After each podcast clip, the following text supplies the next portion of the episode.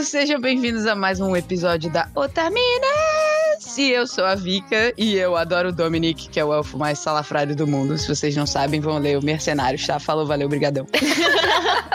Muito bom. Já começou mesmo com jabá. Assim que é bom. Oi, oi, gente. Aqui é a Ritinha e eu agradeço ao universo por ter colocado Otaminas na minha vida, porque é a realização de um sonho, porque eu sou muito fã da convidada de hoje. Eu estou nervosa. Nervosa. Nervoser. Muito nervosa. Oi, gente, aqui é a Joe e tomara que Mercenários volte pro universo de Tormenta. E aí, Fran, o que você acha? Olha, vou dar um spoiler. Não será. Mas eu posso explicar isso depois, o motivo certinho. ok. Olá, eu sou a Fran Briggs e eu prefiro a minha parte em dinheiro. Sensacional. Aplausos. essa mulher, por favor. Ah, meu Deus. Hoje, meus queridos, nós vamos ter um cast muito especial com a nossa convidada. Ela mesma se apresentou, a querida roteirista e ilustradora Fran Briggs. Mas antes do nosso cast, a nossa querida entrevista, vamos aos recados. Oi,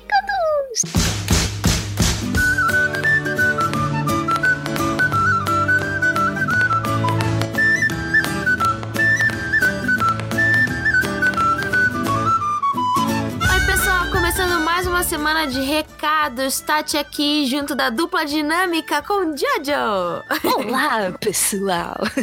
É a dupla dos recados.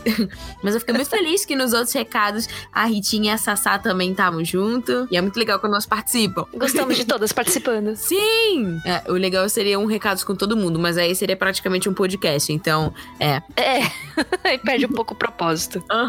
Lembrando que o Otaminas é um podcast realizado pelo portal Anime Crazy de notícias e curiosidades sobre cultura pop asiática. Yeah. E se você quiser ajudar na produção do Otaminas, o que tem que fazer, Jojo? A gente tem uma campanha de financiamento contínuo no PicPay e no Apoia-se. Você pode ajudar o projeto a crescer cada dia mais. E você contribuindo no PicPay ou no Apoia-se, ou nos dois, já pensou? Você tem acesso antecipado ao episódio do Otaminas e também participa de um grupo privado com a equipe, a produção e todos os outros apoiadores no Telegram. E que grupo, viu? Olha, é que assim, a gente, a gente tá influenciada não só digitalmente, mas pessoalmente pelos apoiadores, porque nós acabamos de ter o nosso encontro semestral, né? Em que a gente se encontra, são é o rolê Ota Crazy, porque são os apoiadores do Anime Crazes e o os apoiadores do Otaminas. Como a gente tem muitos apoiadores em comum, né? Porque tem um grupo de apoio do Anime Crazes que dá acesso ao grupo do Otaminas também. Então a gente junta, né, todo o grupão. E aí é maravilhoso, porque a gente vai pra um karaokê, a gente foi pra um karaokê, foi no sábado. Foi incrível, teve gente do Brasil todo vindo visitar a gente. Gente, a, A gente a organizou saiu lá da Bahia, veio pra cá. Sim, a luz cheia de luz, maravilhosa. Nossa, A espetacular. gente fez um amigo oculto, né, de final de ano, um amigo oculto otaku, Uhum. foi o otaku oculto, e foi muito legal. e deu pra gente se conhecer mais, então assim, a gente recomenda bastante, não só pelo grupo, né, dos apoiadores do Telegram, que todo mundo manda bom dia, boa tarde, boa noite, conspirações. Hoje, inclusive, a gente tava designando um Pokémon pra cada pessoa no grupo. Pois é, eu fiquei feliz porque alguém queria ser o Jigglypuff, e aí já falava assim, não, a Tati que é o Jigglypuff, eu tipo, é, isso aí, É. galera, eu sou o Jigglypuff. Eu tinha escolhido a Goldin, Goldin, Goldin. Ah, Mas aí o Di falou igual. que eu sou, eu sou Espion. Ah, charmosa igual também. Não é? É que o, o Goldin eu gosto muito. Goldin, Goldin. É, ela tem a voz. A Goldin tem a voz tipo charmosa igual a sua também, então. Ai, muito obrigada, Goldin. É, vamos aproveitar então, né, que a gente tá falando dos apoiadores e vamos agradecer a nossa incrível lista. Só antes, é, pra você apoiar no PicPay ou verdade. no Apoia-se, tem um endereço lá, né, pra acessar. A gente se empolgou aqui no Não encontro. é? A gente, ah, Esqueci de o falar deles, endereço. é picpay.me barra otaminas ou apoia.se barra otaminas. Agora sim, vamos agradecer aos nossos queridos, maravilhosos, digníssimos apoiadores. Alexandre Nunes, Amanda Bernardes, Amanda Natália dos Santos Pereira, Anderson Corte, Bárbara Rosa, Beatriz Rebelo, Bruna Cristina, Bruno Teixeira, Caetano Osório Silveira, Camila de Souza Peixoto Ribeiro, Di Para Campos, Diego Alves Lima, Edith Garcia, Elizabeth Cristina Rocha de Aguiar, Erika Urakawa, Eru, Fazuto Felipe, Felipe G. Peixinho, Fernanda Marques, Gabriel Flor, Gabriel Machado, Gabriel Cerro, Heloísa Canali da Silva, Heloísa Rocco, DJ!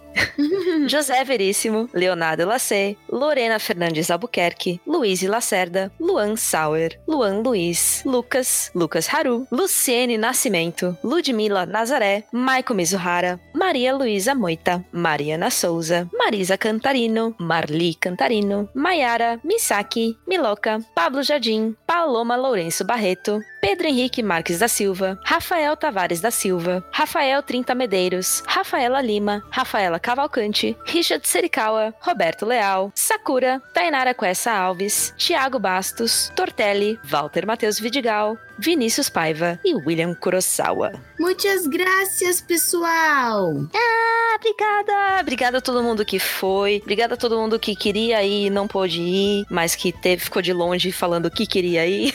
Né? A noite foi incrível e semestre que vem é nós de novo. Pois é, e semestre que vem você que está ouvindo esse recado pode estar lá. Então, se você se animou em participar do grupo, em apoiar, a gente está reformulando o nosso apoio assim. Então, muito em breve, pro ano que vem, as recompensas vão estar ainda melhores. E tem o nosso Sim. rolê semestral. Então, fique à vontade para entrar nos nossos links, que é o picpay.me barra otaminas ou apoia.se barra otaminas. Lembrando que para participar do grupo do nosso Telegram, ele é composto pelos apoiadores que contribuem com valores acima de 15 kawais. Ah, sim, verdade. E Jojo, nossa caixa postal, que Ai, a saga da caixa postal. vai ser a última vez que, que ela mudou Dessa vez o ser. número não mudou. E nunca mais vai mudar, entendeu? Se, se os Correios Ah, mudar. É, assim esperamos. Se, se... Ai, correio, por favor, não. Para, chega de mudar esse número. Eu tô com trauma. Puxa vida! Mas se você quiser mandar otamimos com poemas, poesias, cartinhas, adesivos, desenhos, livros que você escreveu, enfim, qualquer coisa que você queira mandar pra gente, a nossa caixa postal é Jojo. Caixa postal 61065, CEP 05424970, São Paulo, São Paulo. E a gente queria agradecer que a gente recebeu otamimos muito incríveis. A gente provavelmente nessa semana que vai estar passando o podcast, a gente vai postar no Instagram. Então fiquem de olho, porque são, são coisinhas muito cheirosas e queridas e Uhum. bonitinhas. E dá vontade de você Lindas. pagar todo mundo que manda. E a gente sempre fica muito feliz. E sempre que a gente recebe otamimos, a gente tenta reunir a galera pra fazer uma live, né? Geralmente eu e o Jojo, a gente tá sempre Pois é, parceiras no recado, parceiras no- parceira na live. Pois é. Nós somos as meninas dos recados. É. Inclusive, eu tô lendo o livro que a gente recebeu, tá muito Ai, meu legal. Deus, perguntar isso. Ai, Ele é gente. total vibe Otaminas. Total. Ah, tô ansiosa, quero ler também. Já te passo, já te passo. Aliás, né, aproveitando que a gente tá falando do livro, por gentileza, qual é o nome do livro? Qual a autora, caso alguém queira pesquisar? O nome do livro é Aika e a autora é a Lúcia Lemos. Ela é nossa ouvinte, né? E ela mandou pra gente o volume 1 e volume 2. Exatamente. E o legal é que foi premiado, né, pelo Wattpad. Exatamente. Ele foi vencedor do The Watties em 2016, que é o maior concurso online de escrita do mundo da plataforma Wattpad. Olha isso. Então, ele, ele passou de 120 mil leituras. E também recebeu uma menção honrosa do Prêmio Bunkyo de Literatura de 2017. Muito só orgulho, só orgulho. Nossa, Só orgulho. Não, só, Nossos ouvintes são os melhores ouvintes. E tenho dito. só isso, apenas isso. Então, Jojo, quando você terminar, e se for pro dois, por favor, me preste um. Nós vamos fazer um review no site do Otaminas a respeito do livro. E eu sei que ela gosta bastante de Fushigi-Yugi. E pela sinopse, Sim. deu pra ver que tem uma vibe parecida. Então, se você gosta de Fushigi-Yugi e dessa vibe de... Ou Inuyasha também, né? Que é tipo assim, uma menina que vai pro mundo... Um Isekai que vale a pena. Então... trabalho dela. Aika é o nome do livro. Ah, e uma notícia importante, né? A Associação Brasileira de Podcasters está fazendo a Pod Pesquisa 2019. Afinal, 2019 é o ano do podcast. Oh, E essa pesquisa é muito importante porque ela ajuda a traçar o perfil do ouvinte de podcast brasileiro, que é muito importante é, pra gente conhecer o mercado e pra gente fazer coisas cada vez mais direcionadas né, pro público que consome podcast. Então, a gente tá melhorando o nosso trabalho cada vez mais. Então, é muito importante que você, que é ouvinte de podcasts e não só, né, do Otaminas, responda, né, a pesquisa para que a gente possa trazer um, um, um, conteúdo do jeitinho que você gosta. Então, É acesse www.abpod.com.br barra podpesquisa traço 2019. A pesquisa É vai ficar aí. no ar até dia 15 de dezembro. E aí os dados vão ficar disponíveis para o público. Oh, yes. E se a pessoa quiser mandar um e-mail pra gente, Jojo, o que ela deve fazer? Ela abre o programinha de e-mail dela e digita lá na barrinha de endereço podcast@otaminas.com.br. Manda o que seu coração quiser. É isso aí, não só sobre o tema desse programa ou de programas que já passaram, mas qualquer coisa que você queira, né, conversar com a gente pra ser lido no programa, ou não, ou você quer contar algum caos da sua vida, pedir uma ajuda, um help, a gente tá aqui pra isso. E não se esquece de seguir a gente nas redes sociais, o Twitter e o Instagram é arroba Otaminas, e tem o Otaminas também no Facebook. Também arroba Otaminas? Não. É, Eu não sei nem como funciona mais o Facebook. Cara, eu acho Desde- que você só vai lá no- na busca e escreve Otaminas. Ah, então beleza. eu saí de lá de do- em 2015 e aí eu nunca voltei, então eu não sei como é que funciona mais. Eu sou. Então vamos à leitura de e-mails. Meruchan, por favor, se a pessoa quiser pular os e-mails, ela vai direto para qual minuto? 31 minutos. E eu queria ser amigo da Fran. Gente, a gente tem recebido muitos e-mails, o que é muito incrível, e a gente sempre responde, né? Ou tem. Ou tenta, quase sempre. É porque muitos a gente separa pra ler nos casts. Então, se, se você mandou algum e-mail que não teve resposta e você queria que ele tivesse uma resposta escrita, por favor, especifique pra que a gente saiba. Mas tem alguns e-mails um pouco antigos, mas que a gente separou pra ler, né? Então, vamos lá. O primeiro e-mail é da Laís Albuquerque. Ela diz: Olá, meninas do Otaminas, aqui é a Laís. Oi, Oi, Laís. eu amo muito o cast de vocês. No momento, ouvir vocês é uma das minhas distrações dessa minha vida triste e solitária. Ah, Hum, abraço! Hoje eu tô escrevendo esse e-mail pra vocês porque eu não tenho com quem conversar sobre essas coisas. No momento eu tô sem emprego e nada de conseguir um novo até agora. É uma coisa ótima pra quem tem depressão. Eu realmente não sei mais o que fazer. Beijos, meninas. Amo, o tra- amo o trabalho de vocês. Ô, Bess, gostaria que meu e-mail fosse lido no podcast pra eu me sentir menos desamparada. Ah, você não está desamparada. Olha, quando eu saí do Rio e vim pra São Paulo, eu fiquei dois anos procurando emprego. E eu já estava desistindo até que algo aconteceu e eu consegui. Então, não desista. É, a gente fica muito feliz que o nosso trabalho serve de apoio para pessoas que têm ansiedade, depressão, ou para pessoas que querem companhia, ou ajuda para né, pra trabalhar, ou para se inspirar, desenhar. E a gente fica muito feliz que vocês possam contar com a gente. E a gente quer justamente isso, né, Jojo? Sim, a gente tá aqui pra vocês. É, a questão do emprego realmente é desanimador pra caramba, ainda mais no cenário atual, mas continua tentando. Você vai conseguir um dia. Uhum. E a gente tá aqui pra conversar sempre. Se você quiser, chama a gente no Twitter também, Exatamente. uns, uns tweets pra lá e pra cá. Eu sei que às vezes é, pode parecer fácil a gente falando, é, mas uma coisa que me ajudou bastante foi tentar procurar algum curso de alguma coisa que tivesse a ver com a minha área, é, mas que fosse alguma coisa que me fizesse feliz. Eu não sei exatamente qual que é a sua área de atuação, mas é sempre bom, né, a gente fazer algum tipo de curso. E tem muitos cursos gratuitos na internet, inclusive, às Tem, vezes tem. mesmo no YouTube, videoaulas e tal, pra gente se atualizar, não ficar parado, né? É, e ter, né, é, mais coisas pra fazer, mais coisas pra aprender. Então é uma coisa que eu recomendo também. Uhum. Você não está sozinha. Sinta-se abraçada, Laís. Duplamente! Uh! E o próximo e-mail é da nossa querida Lúcia Lemos, a escritora que a gente mencionou agora há pouco. É. Ela mandou um e-mailzinho pra nós também. Yay! Ela diz: Olá, pessoal. Fiquei enrolando pra mandar o e-mail porque a cada podcast vocês trazem assuntos incríveis e debatendo com empatia e respeito. Muito Ah, obrigada. muito obrigada, a gente tenta. Queria que vocês existissem em meados de 2014, pois seu trabalho de pesquisa e visão positiva, embora não menos consciente, sobre a cultura oriental teria me ajudado muito a me reassumir como otaku. Ah, nunca é tarde, né? Pois é. Vou explicar essa treta em outro e-mail, porque é muito longa. Me apresentando rapidamente. Sou Lúcia, ilustradora por profissão e escritora por teimosia. Amei. Formada em comunicação visual design pela UFRJ. Moro no minha Rio de terra. Janeiro. Olha aí! e sou apaixonada por animes desde criança e foi com eles que cresci. Eles ajudaram a formar meu caráter e me davam força nos dias difíceis, por conta do medo pela vi- na cidade e a Sim. dificuldade de ser aceita na escola, tanto como artista quanto por gostar de animes, que há alguns anos era considerado, entre aspas, coisa de menino. Isso é verdade. Ainda bem que isso já está caindo por terra. Exato. Antes de falar das tretas que sofri como otaku, queria comentar os podcasts que já ouvi. Ainda não terminei de maratonar todos e gosto de ouvir enquanto faço minhas artes de freelancer. Ah. Então vocês meio que se tornaram minhas companheiras de trabalho. É isso aí. legal.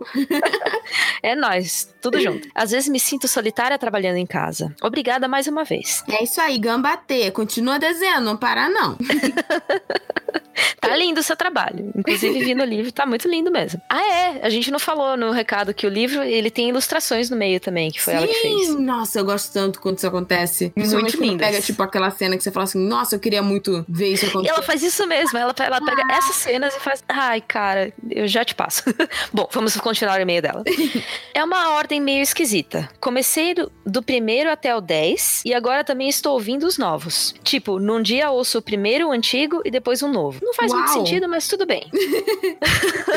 Comentando os antigos. Quando vocês citaram Inuyasha e Fushigi Yugi, eu dei um grito, porque são meus mangás favoritos. Ah, Adicionei aqui.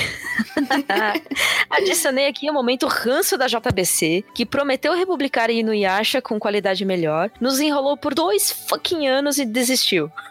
Sim. Seria legal comentar a importância da Rumiko Takahashi. Pode dar um cast irado. Olha, a Rumiko já está na nossa lista Sim. Já faz De um tempinho. arquitetas, de arquitetas da animação. Arquitetos da animação. Vai sair. E ano que vem, nos aguarde. Porque tem muito É. pano pra manga. Quer dizer, pra mangá. Quer dizer, é isso. No episódio 7, vocês tocaram Baby Metal, minha banda favorita. Abraça. Ah. Ai, me abraça também, porque eu amo elas. Muito bonitinho. Ah, eu gosto demais. Hum. Vocês comentaram sobre assédio em eventos como cosplayers e isso me tocou um pouco. Estou começando nesse hobby e meu primeiro cosplay foi, obviamente, de Inuyasha. Ah. Até agora só usei ele na Bienal do Rio desse ano e em dois pequenos eventos geeks. Quando postei as fotos em minhas redes sociais, comecei a sofrer assédio virtual e fiquei em choque. Meu Deus. Porque na minha cabeça achava que me vestir de um personagem masculino não daria tantos problemas. Ingenuidade minha. Hum. Caramba, sinto muito que você tenha passado por isso, Lúcia. Olha, eu passei por isso me vestindo de, de chipô, então eu sei muito bem o que você tá falando. Eu vi que uma de vocês é ilustradora. Acho que é a Tati Senpai. É a Vicky! Não é a Tati Senpai, é a Vic Senpai. e dei pulos de alegria. Queria um dia trocar figurinhas ou sugerir uma- um tema sobre ilustrar em traço de mangá. Algo me diz que você vai gostar bastante desse podcast. É Desse verdade. episódio de hoje, em particular. em particular, olha aí, sob medida. Comentando dois recentes. Sobre o episódio 32, eh, quis ouvir esse episódio para complementar minhas pesquisas no Japão para meus livros. Ele me fez recordar dos depoimentos das minhas amigas mestiças que moram no Japão. Suas famílias preferiram morar em Ganma por causa do preconceito que elas viveram em outra cidade. E elas me contaram que o bullying lá era de um nível muito pesado e não tem conselho tutelar para pedir ajuda. Meu Deus. Tenso. Uma delas soube de um colega que teve fogo ateado em sua roupa. Meu Deus! Caraca! Outro problema que elas tiveram por volta de 2016 é que alguns brasileiros tinham cometido crimes de roubo por lá. E isso piorou a reputação delas naquele ano. Poxa, eu imagino. Nossa, A é. gente comentou sobre isso no cast. Pois é, é, tava lembrando da, da música temática que começa Uhum. a tocar quando entra o brasileiro na loja. Pois é. Hoje, em Ganma, uma delas tem uma vida mais tranquila, mas teme seu futuro, pois, pelo que ela me explicou, as escolas escolas não são boas para prepará-la para o mercado, porque, entre aspas, pegam menos pesado com os mestiços. Caramba. Nossa, como se fossem menos capazes, é isso? Né? Que horror. Uma outra amiga, que já acompanhava meus livros quando estavam no Wattpad, comentou que a família desistiu de morar no Japão quando ela e seus pais foram visitar parentes. Parentes, não parênteses. a mãe dela é negra e ela contou que muitos japoneses a olhavam com nojo ou se afastavam. Que absurdo. Ponto de sua mãe chorar muito. Nossa, gente, que triste isso. Com a permissão delas, utilizei suas histórias para complementar a pesquisa para meus livros. Para algumas situações vividas pela protagonista. Torço para que as pessoas do Japão sejam mais gentis no futuro. É, a gente também torce. É, a gente também. Eu tenho esperança que isso vai mudar, até porque com a globalização e cada vez mais é, pessoas de outros países indo trabalhar lá, porque é, a força de trabalho está diminuindo bastante, eles estão tendo que ter contato com outras culturas, com pessoas do mundo todo, né, outras etnias. Então eu realmente tenho é, esperança de que isso possa melhorar. Sim. Aguardemos, né? Enquanto isso, a gente faz o possível aqui, tentando discutir e conversar a respeito, o que tá a nosso alcance. Ela continua. Sobre o episódio 30. Eu quis ouvi-lo logo porque estou construindo uma personagem trans para os meus livros. A ideia de sua criação surgiu quando uma ex-colega de faculdade disse que, para ela, mulheres trans eram homens fazendo cosplay de mulheres. Nossa. Ui, que errado. Um comentário deveras estúpido, mas que me revelou um tipo de preconceito que ainda não conhecia. Então, esse ano conheci uma cosplayer incrível que até costura perucas personalizadas, chamado Brian. Ele é meu senpai no mundo cosplay e foi quem fez a peruca da minha OC. Olha que legal. Não. Decidi, é, OC, pra quem não sabe, é Original Character. É personagem original. É. Decidi que iria fazer uma personagem trans tão gentil e atenciosa como ele foi comigo. Mês passado recebi a ajuda de uma nova amiga que também é uma mulher trans e está me ajudando, chamada Ceci. Ela é ilustradora também. No entanto, estamos com dificuldade de encontrar artigos e vídeos sobre a realidade das pessoas trans no Japão, que é onde a personagem vive. Infelizmente, meu inglês é terrível ainda. Hum, Se alguém tiver material pra mandar, manda aqui, centraliza na gente que a gente reencaminha. sim, exatamente. No podcast de vocês, quando a Alice Senpai citou um pouco dos problemas que as pessoas trans sofrem no Japão, me senti confusa porque achava que, devido à tradição dos teatros, as pessoas poderiam ser mais tolerantes. Ingenuidade minha número 2. Essas Hum. coisas não fazem sentido na minha cabeça. É, na minha também não, porque são pessoas. é, os- O pessoal que trabalha no teatro tem uma certa fama, mas não e eles fazem papéis de mulher, né? Uhum. E aí não tem E essa mulheres tolerância. fazem papéis de homem, né? Pois é, Mas é muito doido porque o, o cultural, tipo assim, o cultural artístico é separado do cultural social. Então, é, não é como aqui, que assim, as coisas são mais juntas e misturadas. Lá parece que, tipo, são dois patamares diferentes que não se influenciam tanto. Uhum. É, não faz sentido na minha cabeça também. Adorei quando mencionaram Tokyo Godfathers. Esse filme é incrível. É Mara. Queria perguntar se Alice Senpai poderia um dia me passar seu contato, se possível, pra ajudar na construção da personagem. Ah, a gente faz a ponte. Sim, a gente faz, a gente passa A o seu e-mail pra ela e aí ela conversa com você. Sim. Bom, não consegui deixar o e-mail menor, mas é isso por enquanto. Queria tirar uma dúvida com vocês antes de encerrar. É melhor ouvir pelo site ou pelo Spotify? Ainda não tenho como apoiar, mas queria poder ajudar da melhor forma possível. Obrigada Ah. mais uma vez pelo seu trabalho. Abraços, Lúcia.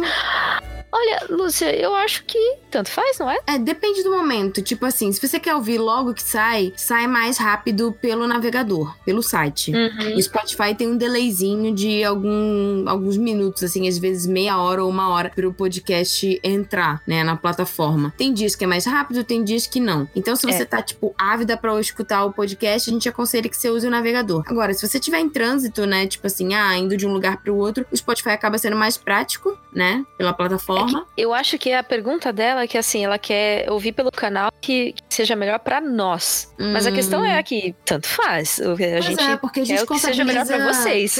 É, e tipo assim, quando a gente contabiliza, tipo, a quantidade de downloads ou de plays e tudo mais, a gente contabiliza por todas as plataformas. Então, assim, claro que o Spotify, ele tá dando mais prioridade, né, pra, pra podcasts e tudo mais, o que é muito bacana, mas, na verdade, assim, você ajuda só dando no- o seu carinho pra gente e querendo escutar o nosso trabalho de onde for. Então, E mandando livros. Você mandou livros pra gente, meu Deus.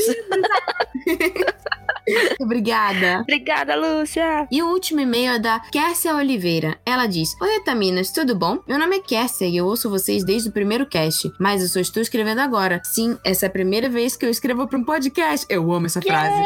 Eu também. Mas como um desabafo enorme do que qualquer coisa, peço mil perdões se esse e-mail ficar enorme. A verdade é que desde junho eu tive meses muito difíceis. Sou diagnosticada com depressão e ansiedade faz poucos meses, mas apresento sintomas desde a infância. Ao invés Putz, de... sinto muito.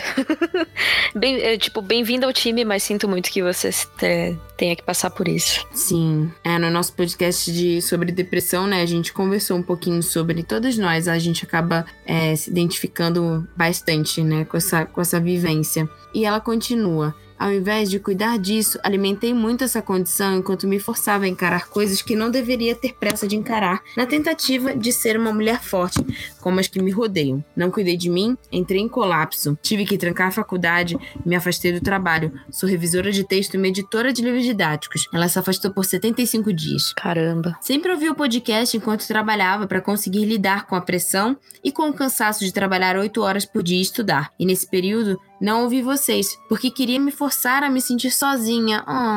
Oh. Quando isso passou, eu comecei a melhorar. Ironicamente, era setembro. Voltei ao trabalho nessa época e, consequentemente, voltei a ouvi-la de novo. Fiquei arrependida por não ter ouvido antes. Cada cast perdido parecia se encaixar na minha vida naquele momento, principalmente o último sobre comida. Sempre dizem que minha comida é muito boa e, de fato, gosto muito de cozinhar. Ah! Ah, que legal. É minha forma de demonstrar amor às pessoas. Entretanto, não consegui cozinhar todos esses meses, nem pra mim mesma. Nada tinha gosto. Mas no dia em que eu vi É. aquele cast, fui à casa da minha mãe. Ah, meu Deus. Desculpa, eu fiquei emocionada. Uhum, eu também. Fui à casa da minha mãe e fiz o jantar pra ela. Ela chorou de felicidade porque percebeu que eu finalmente estava melhorando. Provavelmente isso é algo bem bobo, mas sou muito grata a vocês por terem me lembrado da sensação de fazer a minha mãe feliz. Muito obrigada mesmo. Desculpem por isso soar tão emocional. Como assim? Eu tô te chorando. Eu também. É, a depressão tem esse, esse dom de fazer é, o que ela falou aqui, né? Que ela, não, ela, ela gosta muito de cozinhar, mas ela não conseguia cozinhar e nada tinha gosto. Uhum. A depressão deixa tudo muito cinza, muito apático e, e sem, sem gosto e sem alegria, né? Então, realmente, a gente se afasta de coisas que normalmente nos fazem né? bem. Exatamente. Mas caramba, a gente ajudou. Ai, caramba. E ela diz: Por favor, continuem fazendo bom trabalho. Eu realmente sinto muita admiração e carinho por vocês, mesmo que não as conheça. PS, me tornei uma apoiadora recentemente porque sinto que vocês realmente amam o que fazem. De coração, espero que vocês se divirtam e se sintam bem e confortáveis fazendo esse podcast. Um abraço em cada uma de vocês. Muito obrigada por virar apoiadora. Sim! Nossa, eu Ai, cara, um emocionada abração pra porque- você também.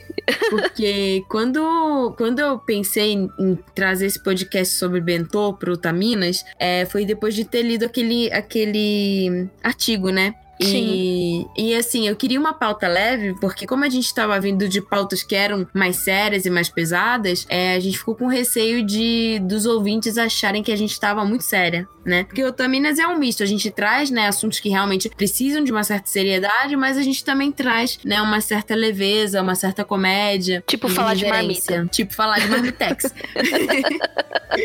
e, e do bolinho de arroz cheio de cabelo da Vicky.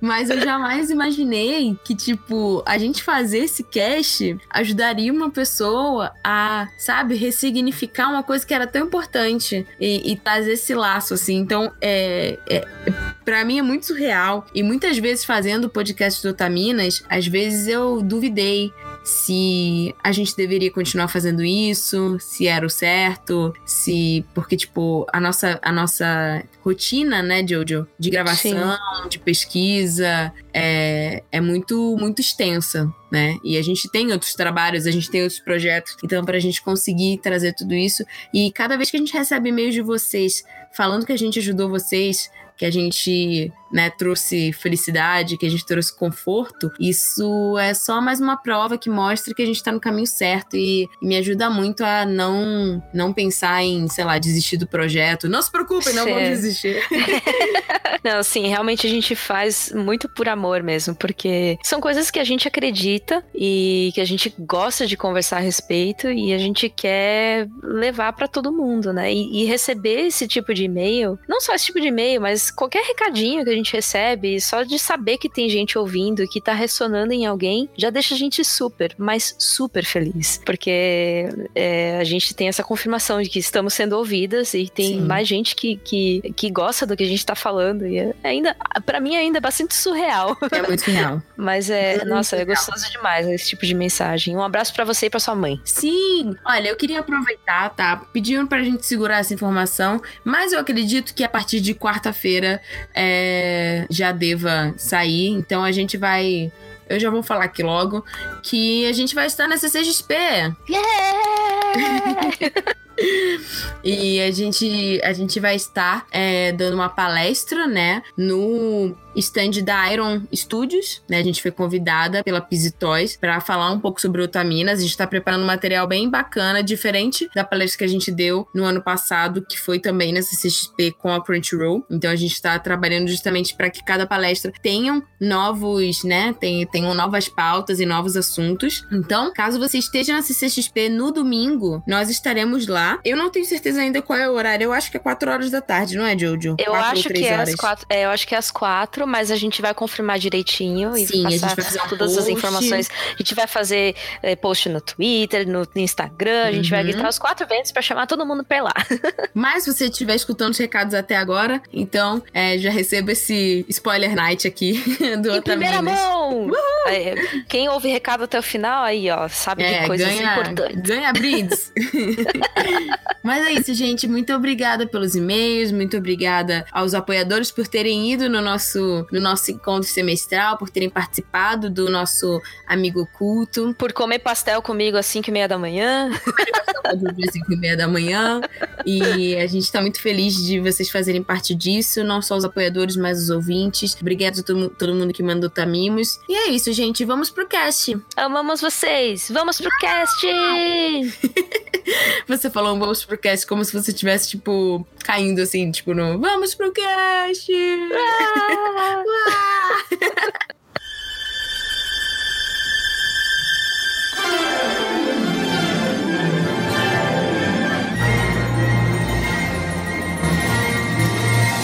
pessoal, hoje a gente vai conversar sobre o mercado criativo de comics no Brasil, né? Esse é o foco. E nada mais, nada menos melhor do que trazer a Fran, que tem a sua próprio, ah, seus webcomics, né? Junto com a Ana, que ela vai comentar um pouquinho também. E ah, os roteiros dela, ela é muito conhecida principalmente pela criação do Mercenários, que é um comic independente muito maneiro.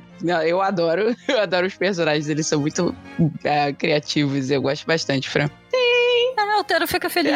A gente adora as histórias, cara. Eu- toda vez que eu vou na mesa dela na Comic Con, eu falo, oi, Fran. É, nerd, É assim. aquilo lá que a gente vai. Tipo, a gente conhece a vida inteira, basicamente, dos caras, todas as produções. E a gente fica, ai meu Deus, ali na minha frente, eu, eu posso apertar essa mão? É meio tipo. Sim, Essa mão, esses dedinhos que você usa pra digitar essas histórias, esses. Você usa pra desenhar, socorro. E a gente que tá do outro lado da mesa fica assim, meu Deus, obrigado, obrigada por ler minha história.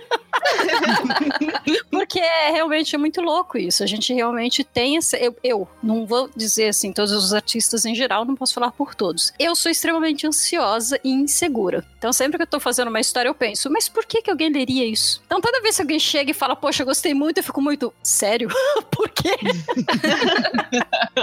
então, assim, é, é realmente muito gratificante. Por isso eu gosto de eventos. É, é, com a gente tem essa conexão, Bacana. sabe? Pessoal que lê é Uhum. muito legal esse feedback. Sim. É, eu até queria contar uma partezinha de uma história que eu tenho com mercenários e com Holly Avenger, que a Rita de, sei lá, seus 12, 13 Oh, anos. meu Deus. Tava na Oh. escola. E dentro Bebê da Rita. escola. Você lembra, Vicky, que dentro da escola tinha uma papelaria. E tinha Hum. uma época que eles vendiam quadrinhos. E tinha a edição, era uma edição de Holly Avenger que o Dominique aparece. Acho que era o especial do Sandro. Isso, com o do Sandro, com a, era o Dominique e a Pug. E a Puck que aparecia. Uhum. E foi o primeiro. Eu lembro que, tipo, minha mãe me dava alguma coisa, tipo, vai, cinco reais que era pra comer, tomar, um tipo, tom- comer, co- é, beber alguma coisa, e o que sobrasse ia dar alguma coisa. E eu lembro que eu gastei na revista. Quer dizer, foi. mercenário já tirava dinheiro das pessoas nessa época.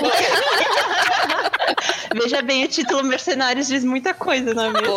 Pois. Tirando o lance da criança, velho. E eu sempre me apaixonei é, pela história e pelo quadrinho, porque sempre me pareceu algo que eu, tipo, ficava pensando, tipo, depois que eu descobri que era brasileiro, eu ficava, caramba, a gente tem qualidade, a gente tem tanta capacidade, porque a gente sempre se diminui muito. Sim. então, é, eu sou muito agradecida por isso, pelas histórias e pelos personagens que você trouxe. Pronto, falei, pode continuar.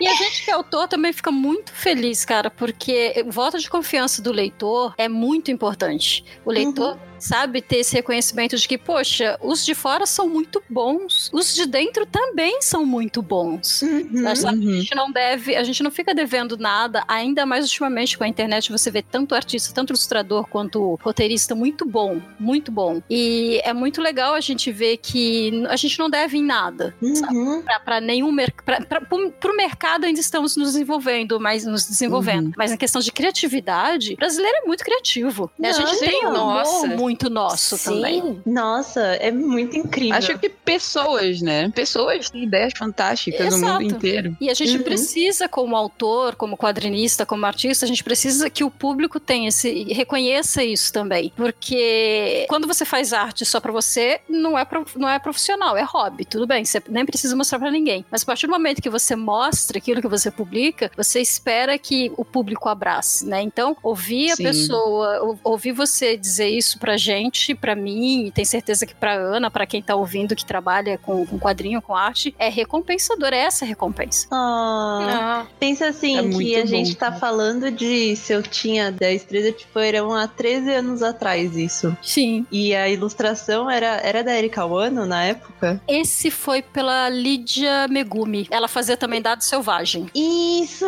Nossa! Então, é algo que, como eu acompanhei, não, não acompanhei tipo de perto, mas eu sempre comprei algumas as edições brasileiras dos quadrinhos brasileiros. É muito incrível ver o quanto cresceu e o quanto tá chegando pro público, porque antes a gente só tinha meio que a Tormenta, a gente Sim. tinha e agora a gente vê tantos trabalhos independentes, então Isso é muito é, legal. é É. muito gostoso. Agora, uma curiosidade que eu vou contar pra você também. Hum. A Ana. A Ana Giovannini, que tá desenhando Mercenários agora, ela tinha mais ou menos a sua idade quando ela conheceu Mercenários também. Olha! e agora ela tá desenhando, tu sabe? Isso é muito legal. Ela falou, ah, eu li, eu era novinha. E eu ainda pensei, gente, tô muito velha. Mas aí, quando eu vi que ela tava desenhando assim, eu falei, hum, vou comprar esta garota para minha causa. Não, mas é uma inspiração mesmo. Eu acabei não seguindo a área. Tipo, eu, eu sempre eu desenhava também. É, eu tenho algumas histórias minhas, mas não não foi pra frente como uma carreira. Ah, mas o legal é que você ainda consome, não consome? Você consome. Sim, sim, com certeza. Então, isso é que é bacana, porque você pode não seguir a área, óbvio, assim, a maioria das pessoas não segue. Até porque é meio é osso, né? Mas você consumir e ter isso como parte da sua vida, como algo que te relaxa, que te diverte, que te inspira, de alguma maneira isso faz uma diferença na sua vida, sabe? Isso é legal. Com certeza. Sim, e você sempre pode voltar e fazer como um hobby, né? Se você tiver Sim, um tempo. claro. Também, E, também. e aí você publica e faz do seu jeito, no seu passo, e, e vira e se torna um hobby, uma coisa mais criativa, onde você usa pra relaxar, pra se divertir, mais do que uma coisa profissional, né? Então é bacana, porque eu acredito que assim, todas nós que temos esse histórico que a gente gosta de ler comics e, e criação de personagens, eu acho que traz toda aquela carga emocional de quando a gente é criança, que é sempre o momento mais agradável da nossa vida, né? Pelo menos maioria. O com menos preocupações. Com menos É. preocupações. Então sempre traz aquele gostinho de alegria quando É você comprava porque- aqueles comics e se divertia. É porque essa é a fase que a gente não tem vergonha de gostar do imaginário. Sim. A gente Exato. cresce depois e tem um pouquinho essa vergonhinha de ai, eu gosto de fantasia, eu gosto de historinha, eu gosto de não sei o quê. E não tem que ser vergonha nenhuma. A gente tá sempre Exato. usando a imaginação em todo momento da vida. Pode ser pra imaginar o que você vai fazer pro jantar, mas você tá usando a sua imaginação Tá em algum usando. ponto, sabe? Ainda, ainda mais porque depois que a gente cresce, a gente tem meios de consumir isso daí. né? E aí fica muito mais legal. Exato. Exatamente. Eu ontem até eu tava vendo uma entrevista, um, outro- um vídeo no YouTube qualquer, assim, que era um, um cara entrevistando uma psicóloga falando sobre os filmes da Disney, assim. E, ela, e só porque ele tinha várias figuras de, tipo, action figures, assim, atrás no ambiente no estúdio dele. Tipo, a mulher ela tava, ela tava falando, tipo, sintomas mentais que talvez os uh, personagens da Disney tenham e que, eh, na verdade, são taxados como doenças mentais, essas coisas, assim, uma coisa meio idiota. Uma pessoa que me passou esse vídeo. Só que, assim, eu não gostei do fato dela, ela foi muito grossa com esse cara, por exemplo, o rapaz estava entrevistando ela e, tipo, ela chegou e jogou na cara dele que ele ter todos esses bonecos e esses action figures era porque era um problema dele de infância e ele era um homem crescido e não deveria ter nada disso. Ah, é a famosa síndrome de Peter Pan. Eu minha querida, todos nós gostamos de alguma coisa, entendeu? Então, coisas que nos inspiram, que nos trazem essa, é, essa sensação agradável da infância e, e a gente traz pra vida adulta, é importante, entendeu? Ela quis, ela quis taxar isso como se fosse um problema. Como se fosse um problema emocional, né? E eu não achei bacana da parte dela, mas é só um adendo pra ilustrar o quanto é importante a gente usar a imaginação e gostar das coisas ainda sendo adultos. Pois é, eu nem entro nessa, nesse negócio de problematizar filmes da Disney e contos de fada, porque eu sou de uma opinião muito contrária a isso e acabo não entrando no, no tema porque é, é um negócio muito complicado. Eu acho que cada pessoa tem o direito à sua opinião, o problema é quando você quer impor a sua opinião a outras pessoas. Sim. Eu leio muito livro de psicologia, inclusive para criar personagens, eu gosto de ler sobre psicologia, para não ficar tudo usar,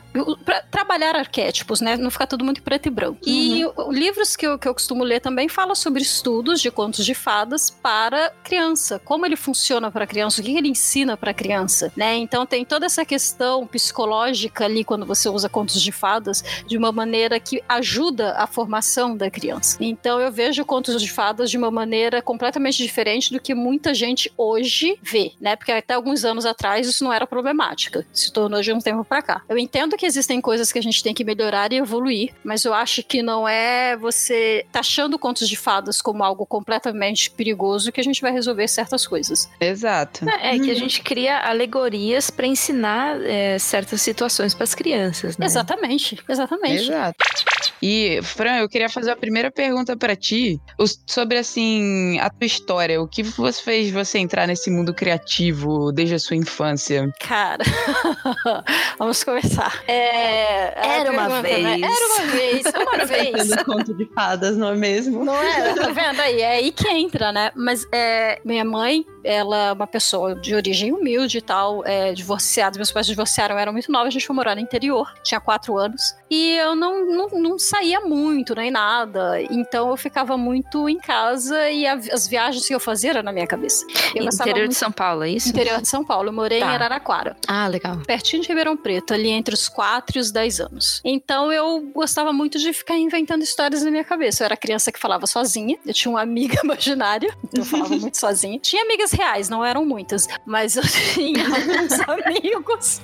E eu gostava de, de, de viajar mesmo, assim, de ficar inventando histórias na minha cabeça. Eu frequentava a bibli- a biblioteca pública da cidade, então eu lembro que um dos primeiros livros que eu li foi uma lenda indígena sobre a mandioca. Depois Uau. eu li um outro sobre castelos de areias e tal. Muito aqueles livros infantis bem ilustrados, né? Porque na época eu ainda estava no primeiro ano, então eu não lia tão bem. Mas então foi mais essa questão de você é, viajar dentro da sua cabeça, dentro da sua possibilidade, né? Então é aquela questão de, de sair do cotidiano, né? De sair da, daquela, daquele meio onde eu tava na imaginação. Então, desde essa época. Aí, aos 9, 10 mais ou menos, eu sempre fui uma pessoa que fazia as lições muito rápido. Não quer dizer que fosse inteligente, não, tá? Tô dizendo só que eu fazia rápido, porque eu queria terminar com aquilo, principalmente quando era matemática. Eu sou péssima em matemática.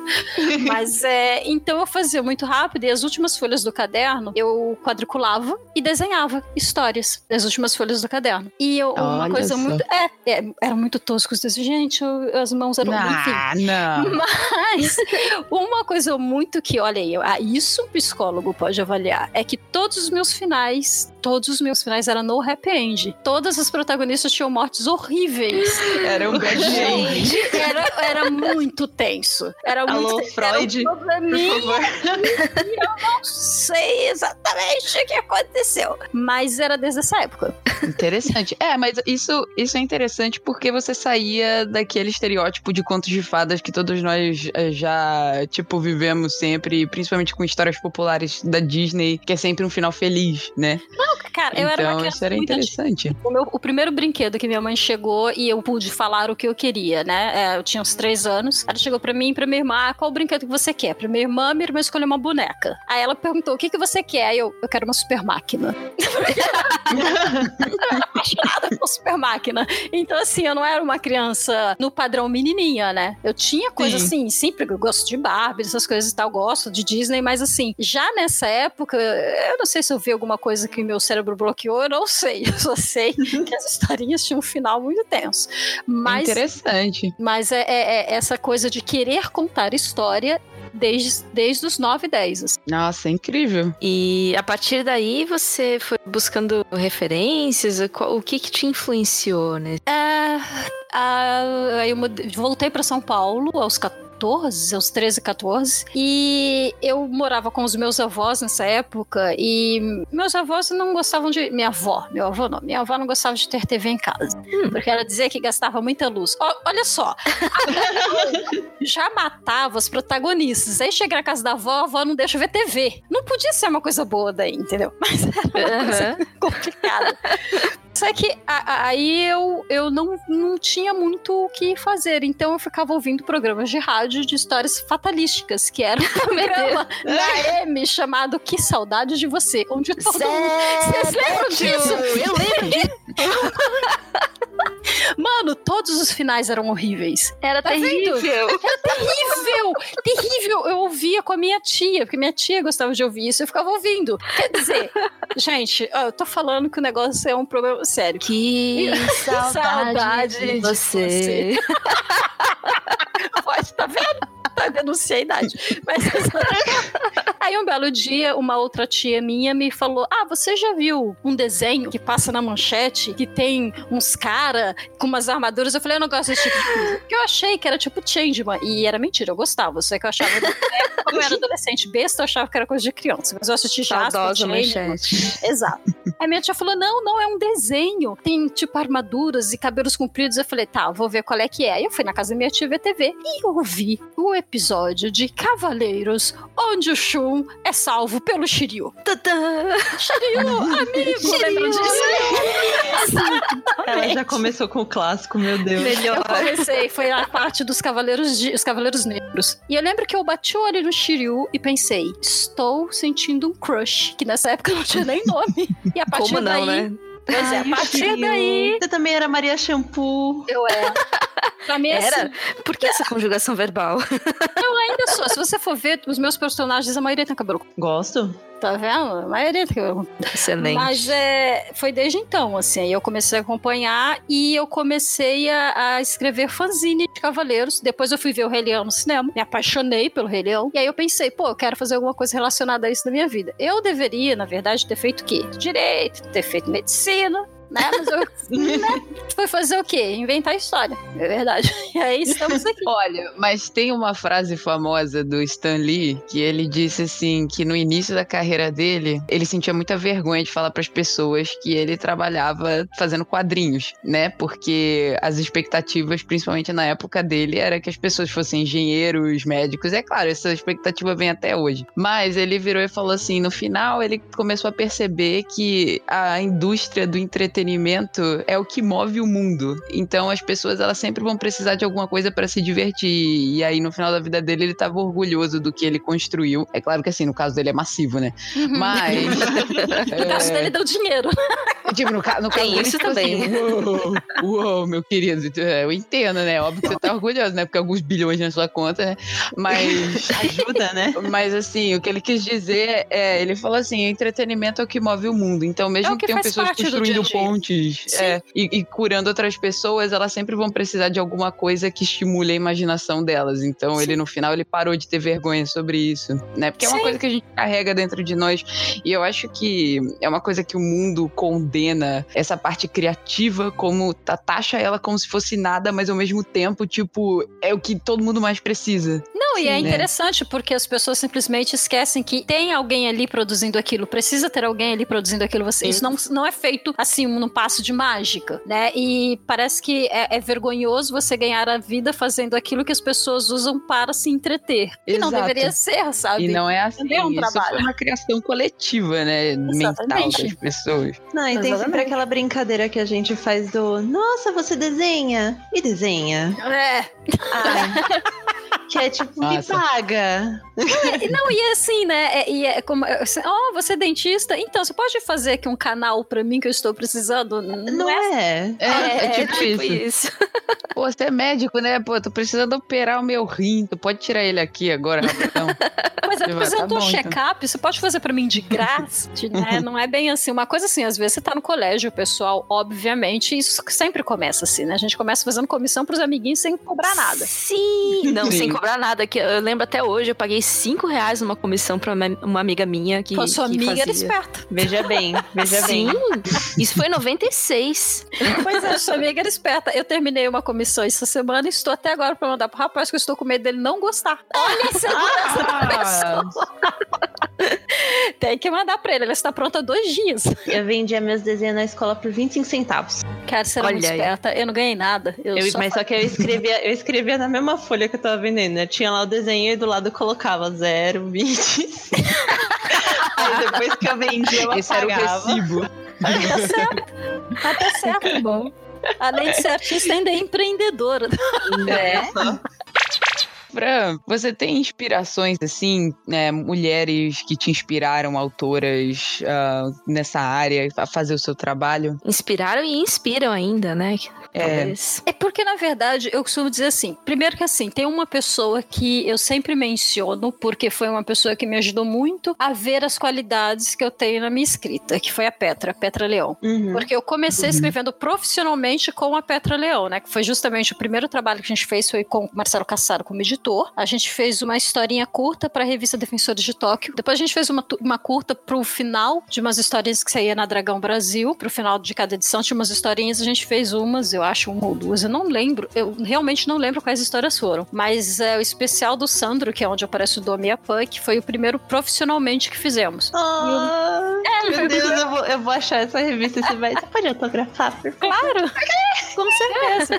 e foi uma coisa muito legal, porque eu sempre tive essa insegurança. E quando a gente começou a escrever, eu tinha coisas que eu fazia, por exemplo, em personagem meu, que eu falava, ah, eu não gosto desse personagem. Aí ela dizia, mas por quê? Eu, ah, porque ele é babaca. Aí eu contava sobre o personagem e ela me fazia ter uma outra visão do personagem. Olha só. Então ela me ensinava a ver o- a coisa por um outro ângulo. E era muito legal, porque uma eu, eu sentia essa coisa de uma completar a outra, sabe?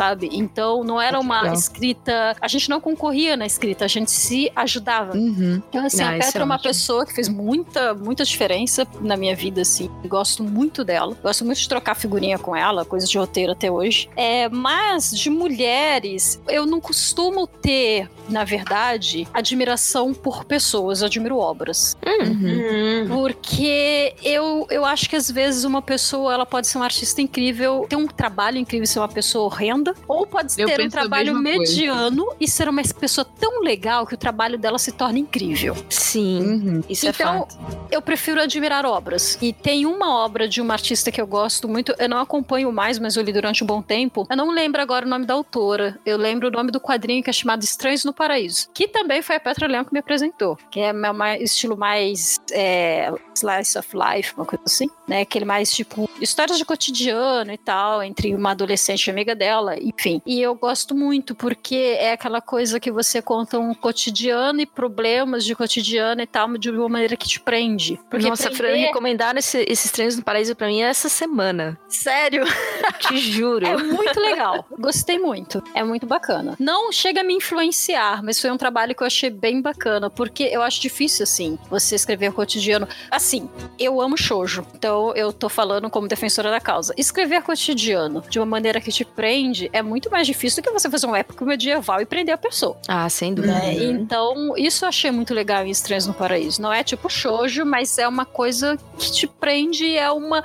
tem aquela despretensão. Não, e uma coisa que me chamou muita atenção nos traços do Estranhos no Paraíso foi que, eu acho que é o autor, é, é Terry Moore, é, ele respeita muito as curvas reais das mulheres. Sim. É um E- rapaz que faz? Eu acho que é. Agora, agora você me É pegou, achei que era uma confirmar. moça. Porque... Segundo o Google, é. Ah, então é um rapaz. Não, Terry Moore. Terry Moore é uma mulher. É uma mulher, não é? É uma mulher. É, então. Porque eu acho que eu tinha visto ela na Comic Con de Nova York. Eu acho que é um cara. Aqui tá parecendo, ele tem um cara segurando o Então. Estranhos no Paraíso, um careca. Ah, não, é. Não, Terry Moore é uma atriz. Mas É aí isso que eu tem tô o vendo. Terry Moore, o cara, O- é verdade, é, o o quadrinista. É. É, então é realmente um rapaz. Eu sempre achei que fosse uma mulher por causa, provavelmente, dessa atriz que tem o mesmo nome.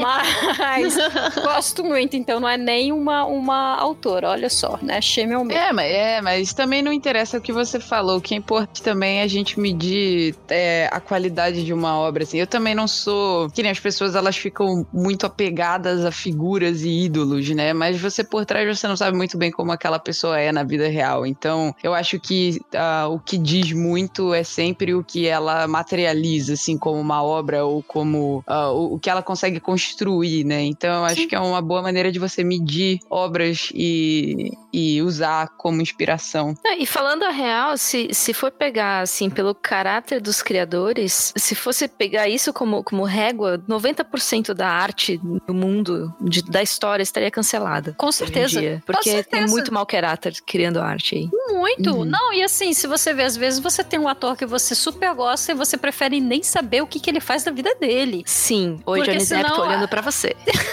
Eu fiquei, eu fiquei decepcionada, foi com o, com o ator do. que faz o Magneto jovem. Ai, também. Pois é, aí quando eu fiquei sabendo que ele quebrou o maxilar da mulher, sei lá, aí eu falei, ah, eu prefiro nem saber, porque eu nunca mais vou conseguir curtir um filme 100%, É. sabe? Aí fala, ah, É, mas é exato. melhor saber, mas eu vou poder fazer o quê? Mas é tudo isso, em literatura, em, em música clássica também. Se for pegar um Mozart da vida também.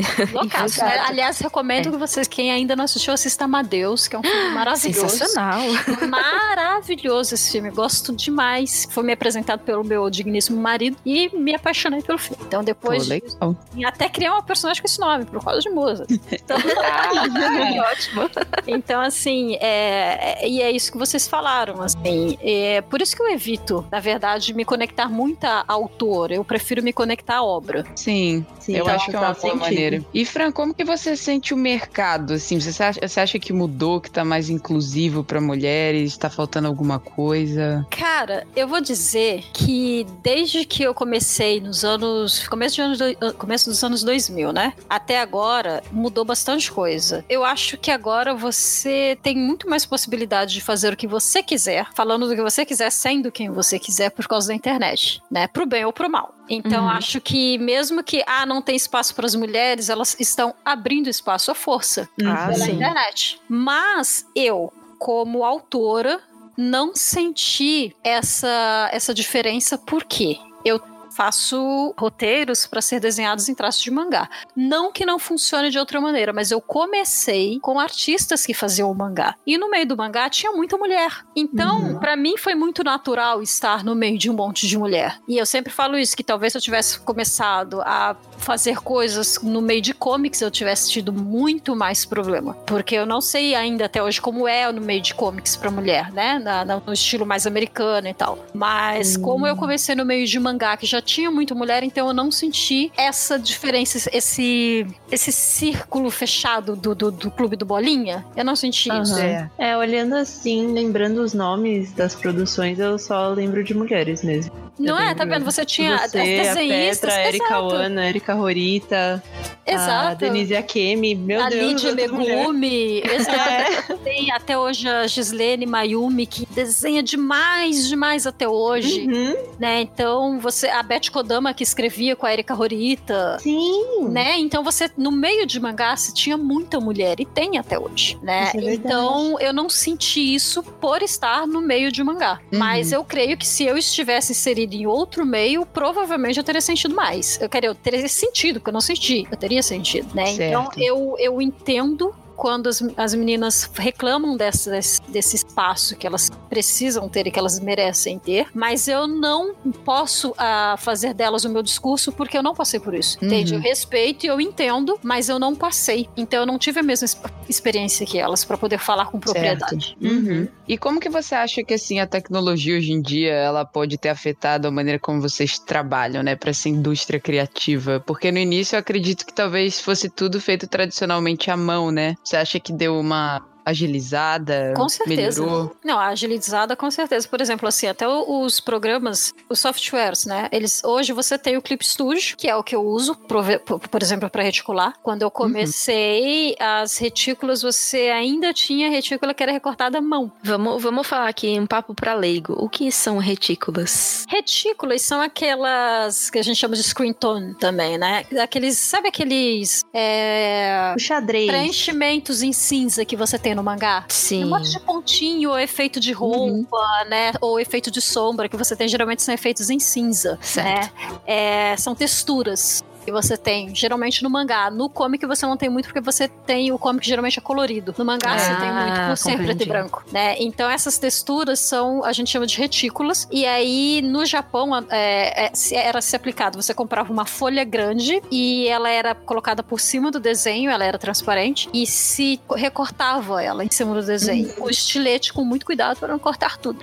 Então a retícula era feita recortada em cima do desenho. Nossa, era muito trabalhoso. Era muito trabalhoso. E hoje você tem o Clip Studio que te dá centenas, milhares de retícula que você Nossa, aplica. depois eu vou te pedir umas dicas de retícula, que eu queria saber mexer nelas no Clip Cara, Studio, eu sou clipe é uma noob. Cara, clipe é muito bom. Eu sou assim, eu sou garota propaganda do clipe, assim, não ganha nada com isso, deve estar ganhando. Porque o clipe é um programa que ajuda muito, Ele é ótimo, muito, é. muito, muito, cara. Eu só faço cor no clipe, eu só desenho no clipe. Eu uso o Photoshop só para letreirizar, que eu acho mais rápido. É, então, é, eu vou eu vou pedir umas dicas pra você, assim, uns tutorial pra você Ah, me de mostrar como é que usa as é retículas de muito verdade. legal. É muito legal. O clipe é maravilhoso. Eu tava, inclusive, eu tava de ontem pra hoje, reticulei 22, 21 páginas de Mercenário. Uau. Uau. De ontem pra hoje. Tava no gás. É, CCXP chegando, a gente faz, pensa, ah, é pô, verdade. Quero né? entregar, né? A Ana já tá terminando a parte dela, pô, a parte dela ela já fez, agora é comigo, né? Uhum. Então eu fui lá, falei, "Ai, eu tenho pesadelo, que eu não tenho coisa pronta. A larga escala. E você sente que, assim, ao longo desse todo caminho, tiveram muitas dificuldades ou normalmente fluiu de uma maneira, assim, mais ou menos tranquila? O que, que você acha? Quando eu comecei a fazer quadrinhos, a Petra me convidou pra ir na. Na época era editora Talismã, ficava ali Uhum. em Santo Amaro, Zona Sul de São Paulo. Ela me convidou pra conhecer o Marcelo Cassaro, que ela já conhecia ele da época que ela lia os quadrinhos de Trapalhões, que foi uma época que ele escreveu. Nossa, que É, ele saudade escreveu disso. Didi Cop. ele escreveu Didi Cop, cara, era um clássico. E daí ela me convidou pra conhecer ele também, eu fui com ela. Em algum momento a gente falou que escrevia juntas, que a gente já tinha ideias de fazer coisas autorais juntas e a gente comentou. E o Caçaro olhou pra gente, não sei se ele ficou com pena, não sei o que passou pela cabeça dele.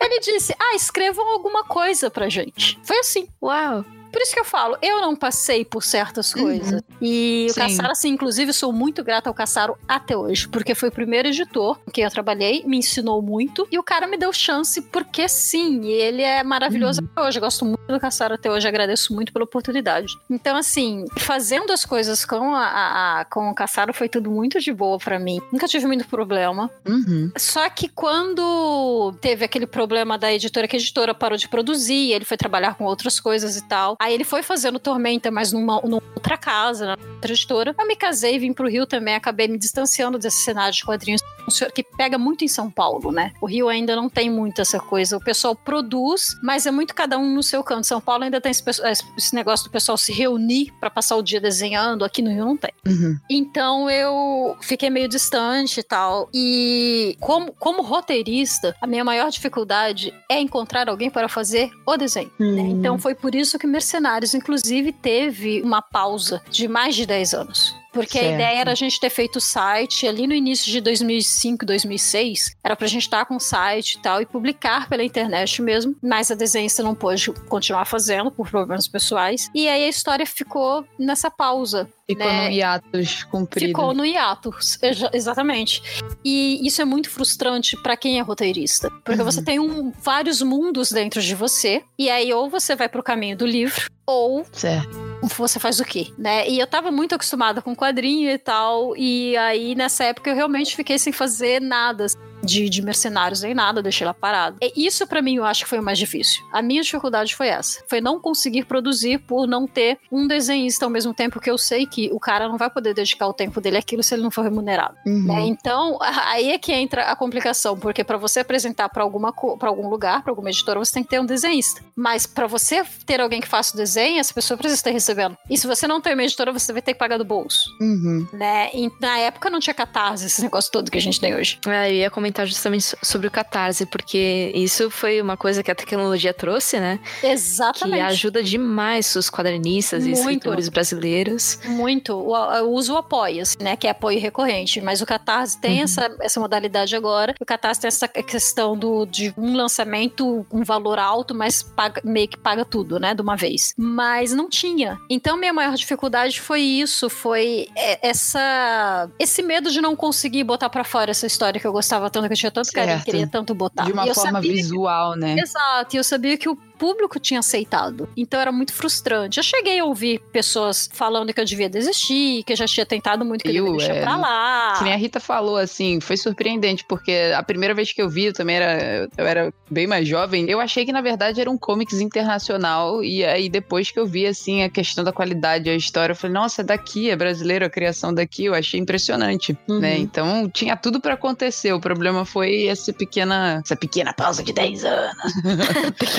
Mas felizmente voltou. E, e como que foi assim pra você conseguir recrutar a Ana pra desenhar pra ti? A Ana eu conheci por Pra causa te do ajudar hobby. com a história É. em si. A Ana eu conheci por causa do hobby de BJD, né? Porque aí é que entra a questão do o, ar- o artista, ele tenta dar um jeito de qualquer maneira de contar a história dele. Eu não tinha desenhista, então eu tava aqui no Rio e tal, comecei a colecionar esses bonecos customizáveis que, que eu tenho, que são chamados BJDs. E como eles são customizáveis, eu criava os meus personagens deles. E Uhum. eu não tinha, eu não, não peguei todos os personagens de mercenários, que seria loucura, então eu comecei a fazer outros personagens e eu fazia foto história. Eu tirava foto e roteirizava, né? Nossa, E que interessante. eu tenho um site até hoje com isso, tá, gente? Segura tudo que a gente vai divulgar no final do cast. Eu, eu ainda faço por hobby e tal, que é um hobby que, que eu gosto, eu até apre- aprendi mais fotografia com isso, enfim. Mas eu conheci a Ana por causa do hobby. E um belo dia eu, eu soube que ela desenhava, ela fez um desenho do Domi pra mim, que eu tenho até hoje, ela não deixa eu mostrar. Tá lindo o desenho. Não, não deixa. Aí eu. Ela foi. A gente foi fazendo RPGs com os personagens que a gente tinha em doll, né? Em, nesses bonecos. E eu falei, pô, vamos fazer um quadrinho disso? Já que você desenha e tal, eu vou roteirizando o RPG. Ela falou, pô, vamos. Aí ela começou a fazer. Então eu fui levando ali, cozinhando, entendeu? Aí quando eu vi que o traço dela já tava assim. Olha só. Eu até tinha separado uma, uma pergunta aqui da, da customização de dolls, né? Como e por que você tinha começado. Tá respondido. Foi por isso. foi pra dar. É aquilo que eu falo, foi pra, pra dar vida às histórias que eu queria contar. Uhum. Que demais. Então eu vi até um ponto que eu vi que o traço dela tava assim de um jeito que ela conseguiria fazer mercenários, porque uma coisa é você desenhar um shoujo, outra coisa é você fazer uma aventura medieval, Sim. né? Então com ação e tal. E aí eu perguntei, cara, você não quer de repente fazer mercenários e a Ana aquele negocinho fofinha lá? Ah, tá, eu posso tentar. Grande erro dela, não é mesmo? e foi assim, a gente tinha idealizado fazer pra CCXP de 2015 e a gente ia com o pessoal, acabou não dando certo de ir com eles. Foi, foi outro baque que a gente teve, porque a gente foi trabalhando o ano inteiro de 2015 pra isso. Aí não deu certo de ir com esse pessoal. A gente não passou pra mesa, pro Arts Alley. A gente ia ficar no stand com o pessoal, mas não deu. Mas aí eu recebi um e-mail da CCXP perguntando se a gente não queria ficar no Manga Alley. E aí, Olha. obviamente, a gente já tava com o trabalho quase pronto. Cara, bora. E aí a gente Claro. imprimiu ah, o, o especial de Mercenários pra 2015 junto com o primeiro volume de Anima, que foi um show que a gente fez a releitura de A Bela e a Fera. E a gente levou pra CCXP de 2015. Do Manga Alley, a gente já passou pro Arts Alley, no mesmo evento, assim, porque o pessoal viu nosso trabalho, gostou, botou a gente no Arts Alley. E muita gente reconheceu Mercenários, porque lembrou. Uhum. Caramba, É, isso foi legal. incrível. O pessoal via de longe, pô, eu conheço esse elfo de algum lugar, viu o banner do Dome. E assim, isso foi muito legal. A gente teve uma venda bacana pro que eu esperava vender. A gente Uhum. vendeu bem. E não só Mercenários, como o outro quadrinho também, porque o traço da Ana é muito bom. Uhum. E desde 2015 a gente tem conseguido, graças a Deus, passar pra CCXP. Cara, Ah, que, que ótimo. Um adendo aqui em 2015, também no mesmo evento, o pessoal do Estúdio Seasons, que é a Montserrat, a Simone Beatriz, a Silvia Fer, maravilhosas, conheço há anos, assim, desde antes de inventar Mercenários, conheci elas maravilhosas. Elas me apresentaram pro Guilherme Desvalde, que é o editor da Jambô. Ela falou, pô, vocês já pensaram em mudar pra editora, Mercenários? e tal? Eu falei, pô, cara, nem, nem, nem pensei, não sei. Pô, vou apresentar vocês pro Guilherme. A Jambô tava lá com o stand, ela me levou pra falar com o Guilherme. Só que no stand da- do Guilherme tava o Saladino, que trabalhava com o Caçaro, que hoje é, que agora é editor da Jambô também. E aí o Ah. Saladino me viu e falou, pô, Fran, você tá aqui com um quadrinho, porque você não falou, cara, eu sumi 10 anos. Vou chegar aqui e falar, publica meu quadrinho? E aí o pessoal da Jambô viu, curtiu e quis publicar. Então, Mercenários agora tá saindo pelo Jambô, o impresso, né? Mas a gente tem a campanha também no Apoia-se. Ah, Cara, que é muito bacana. Ai, que interessante. incrível. A sua história, assim, ela fluiu de uma maneira, apesar de ter sido essa, essa pausa brusca de 10 anos, parece que depois do nada era pra acontecer, assim. Era, tudo começou a fluir justamente pra acontecer você conseguir publicar e mostrar pro mundo as histórias que você criou, assim. Então é, é muito bacana isso. Essa é a força do ódio. Não, mas e tem É, mais. Porque parece que sumiu por 10 anos, tipo, fez muita falta, mas agora que voltou, parece que sempre tava lá. Tipo, porque é algo que foi muito presente. São personagens muito marcantes. E eu queria até aproveitar pra perguntar, porque teve um evento que a Yuki fez cosplay de Dominique, né? Foi, foi. E aí, nisso, eu queria aproveitar pra perguntar, tipo, quanto a isso. Porque geralmente cosplay a gente sempre fala de, tipo, ah, são personagens de comics, são personagens de anime mangá. E ela é um personagem, tipo, ela fez um de um personagem brasileiro que a gente fica falando. E como é que foi, tipo, ter esse reconhecimento de saber que tem gente disposta a fazer cosplay desse personagem? Foi muito louco, né? Foi a Yuki, teve uma outra, uma outra player que fez também, esqueci o nome dela agora, mas ela fez também, me mandou foto, ficou muito legal, ambos maravilhosos. No da Yuki eu tava no evento com ela, no, nesse dia que ela se apresentou, e a Uhum. gente tava lá, inclusive, pra divulgar o site. Eu acho que isso foi 2008. A gente Uhum. tava lá pra divulgar o site, que era a ideia da gente lançar naquela época. Olha só como tem tempo, não é mesmo? Aham, sim. A gente chegou a fazer uns cartõezinhos pra distribuir pro pessoal com o site. Então, assim, além de ter sido um reconhecimento de alguém que curtiu o personagem, ainda foi um- uma pessoa que tava tentando ajudar a gente ali a divulgar, sabe? Isso foi muito bacana. Uhum. E, cara, eu nunca sei muito. Eu costumo fazer até piada com isso que eu falo. Eu não sei como reagir a elogios. Porque eu sou tão insegura com as coisas que quando a pessoa me elogia, eu fico muito sem saber como reagir. então, quando eu vejo, por exemplo, eu vi a Yuki de Dome, eu fiquei muito tipo, uou, Mesma coisa. é.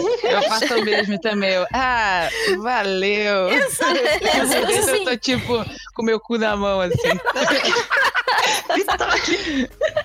isso, entende? Porque você fica assim, não é que jamais é, é, ah, eu dou pouco valor, dou muito valor. Só que é tanto que eu não sei como administrar na minha cabeça e no meu coração o que está É que é acontecendo. impressionante, né? É, Muito. eu- Muito, impressiona. quando eu vejo o pessoal fazendo fanart do Dome, eu fico assim, gente, como agradecer a isso, sabe? Eu faço os posts, eu coloco lá no destaque do Instagram e tal, mas às vezes a gente sente que parece tão pouco, né? E, Tão e não, parece que não tem palavras, não foi inventado palavras ainda pra poder agradecer as pessoas por isso. Sim. É, Sim. é aquele negócio, porque os personagens, pra mim, pelo menos, eles são como filhos, né? Uhum. Você quer mostrar sua criança, olha meu filho, ele é bonito. olha ele, meu filho é E Ele é bonito nisso, né? Porque assim, o Dominic é muito belo, um banho do Boa pessoa, não é? Mas é bonito. Aquelas. É o que ele tem de podre por dentro e tem de bonito por fora. né? Fora. Bela viola. Exatamente. Então, assim, é, foi muito legal ver é, essas, é, esses cosplays. Eu tenho fotos do pessoal até hoje, esse pessoal me... Eu tenho um, um, legal. um amigo meu muito legal do Sul, que fez um do Max também, e Uhum. o pessoal da Anim- Animventure, coisa assim. Aham. Muito legal. Então, assim, eu só fico mesmo. Eu fico tão absurdada, tão feliz que eu não consigo ter uma reação expressa em palavras. ah, que legal.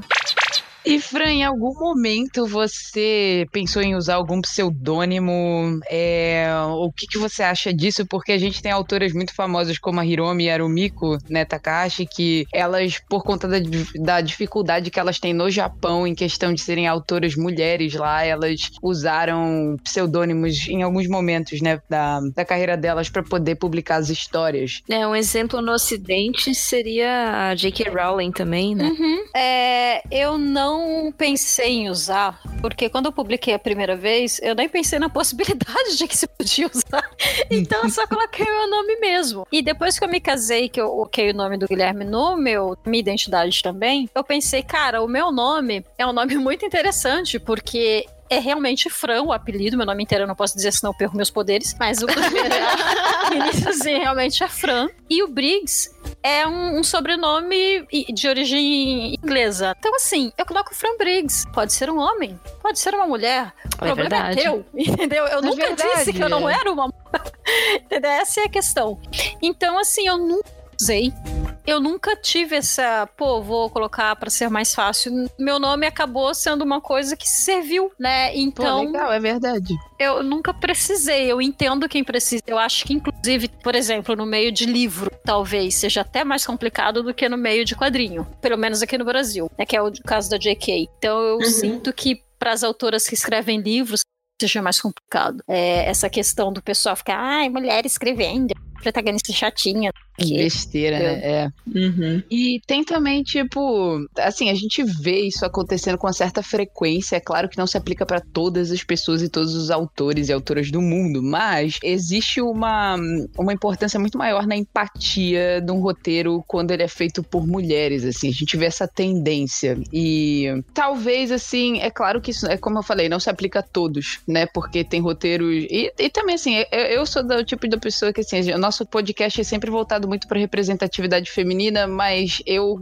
gosto de ver pessoas por pessoas. Eu não gosto de fazer distinção, raça, sexo e origem e nada disso, porque o que importa é o, o que aquela pessoa tem dentro dela. Mas, na questão de roteiros e histórias, muitas vezes a gente vê isso acontecendo assim, que nem, por exemplo, Full Metal Alchemist, né? Que é uma das histórias mais consagradas que veio do Oriente, assim, e é por uma autora mulher. E tem essa tendência de muitas autoras mulheres criarem personagens e mundos muito mais empáticos, muito mais atraentes pra nós do que aquela caixinha um, com estereótipos já feitos que a gente costuma ver com muita frequência, principalmente em obras asiáticas, né? Mas aí eu queria saber o seu ponto, assim, o que, que você acha, se também não se aplica, se é mais por pessoas e a capacidade delas de criarem mundos e obras e personagens diferentes. Cara, eu acho que vai muito da temática. No caso do Japão também, você tem uma questão estrutural básica ali, porque o Japão hoje é um país muito machista. Uhum. Então, tem coisa muito arraigada ali ainda. Não que o Brasil não seja, mas a maneira como se olha e como trata as mulheres até hoje, assim, ainda é muito complicada ali no Japão. Então, tanto que tem muitas mulheres que não querem mais se casar por causa disso, né? Que a população tá envelhecendo, não tá nascendo gente, né? Sim. Uhum. Também por causa disso. Então, assim, é realmente. Eles têm, eles têm situações complicadas ali. Eles têm problemas para lidar muito com a questão emocional ali também.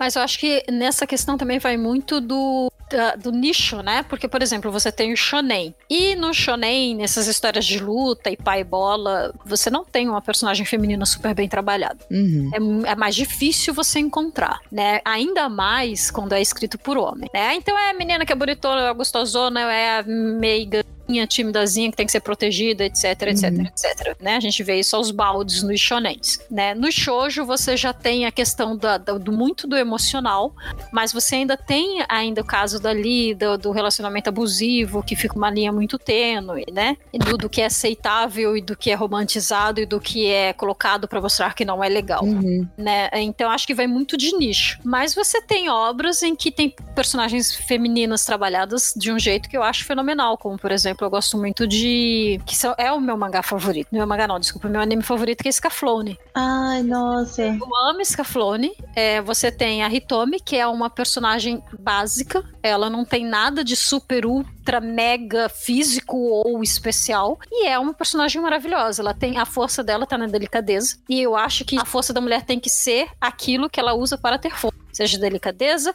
seja força física, seja uma personalidade forte, mas não é só um tipo de força. Né? Então eu Uhum. gosto muito disso, Scaflone. É... Macross, que também é um autor homem, mas você tem ali duas personagens muito legais, principalmente o clássico. Você tem uma tenente, uma militar. Então ela é tida como uma mulher fria, distante. As pessoas têm medo dela, os, os pilotos têm receio com ela. E tem um momento em que ela conversa com o protagonista justamente a respeito disso. Que as pessoas têm medo de se aproximar dela. E é uma personagem maravilhosa, só que ela é muito séria, ela é muito profissional. E isso afasta as Certo. pessoas dela. Né? E ao mesmo tempo que você tem a Min Mei, que é a cantora, que é a bonitinha, é o ídolo que todo mundo ama, que todo mundo quer, não sei o que. E ela tem também umas falhas de caráter em alguns momentos. Ela é mimada, ela não tem muita empatia pela situação ali do namorado dela. Assim, você tem é, várias coisas, e isso é trabalhado no anime dos 80, escrito por um homem. Ótimo. Sim, eu acho que depende do nicho. Uhum. E Full Metal tá aí pra isso, porque você pega Full Metal, Metal é uma temática que iria mais pro, pro shonen. Ele é um show, né? Ele é um shonen, né? É. E tem personagens maravilhosos. Maravilhoso. Personagens É. femininas incríveis. A mestre deles. Nossa. Nossa. Então, assim, é muito legal. Ao mesmo tempo que você tem, por exemplo, Rama Meio. eu amo todos os personagens de Rama Meio, que é uma mulher também. Né? Eu amo aquele pato, esqueci. Mousse, amo Moça. Mas você também tem ali no Inuyasha personagens femininas legais, mas eu acho pro Inuyasha o estereótipo da personagem chata. Sim. Então assim, sabe? E é escrito por uma mulher, Sim. entendeu? Então você tem Rurouni Kenshin, que tem personagens legais, você tem uma protagonista que eu não gosto. Né? Então isso depende, eu acho que depende muito da obra, depende do nicho. É, verdade. Depende muito da ideia do que a pessoa tinha por trás daquilo e do nicho pro qual ela tá escrevendo pra ela Exato. poder. Às vezes depende também da maneira como a pessoa vê outros. Tem Exato. caras que são uns idiotas que vão ver mulher como ai, né? E tem mulheres que vão ver os- homens como os inimigos das mulheres, entendeu? Isso vai passar por história de algum, de algum modo. É, eu vejo, por exemplo, o autor que eu gosto muito de como retrata as mulheres é o próprio Martin, de Game of Thrones. As personagens femininas dele são incríveis. Uhum. É verdade. E a lista dos seus trabalhos, Fran, porque a gente sabe que você, junto com a Ana, vocês têm a, o selo de vocês é a Pumpkin Comics, né? É Pumpkin Hour. Pumpkin Hour, desculpa, é verdade. imagina. Pumpkin É Hour. Pumpkin Hour Comics, né? Ah, tá. É, eu- eu tirei um dos nomes. Na verdade, é uma coisa muito grande, muito pretensiosa. A real é que sabe que você É, Americano. veio a história desse, desse nome? Um dia É. eu estava com a Petra escrevendo, eu não lembro se era o especial do Daniel, era alguma coisa que a gente estava escrevendo, e já tinha dado meia-noite. E as ideias estavam começando a só sair besteira. E aí ela falou, Fran, a gente virou abóbora, já deu meia-noite. Aí eu, ih, é, né, viramos abóbora. Então, Olha um belo só. dia eu pensei, pô, tem que fazer um nome pra quando eu for escrever com outras autoras, eu outras desenhistas, usar só esse nome e colocar os créditos por dentro, pra não ficar um monte de crédito por Uhum. fora. Aí eu pensei, pô, hora da abóbora, é hora que só sabe por Gostei.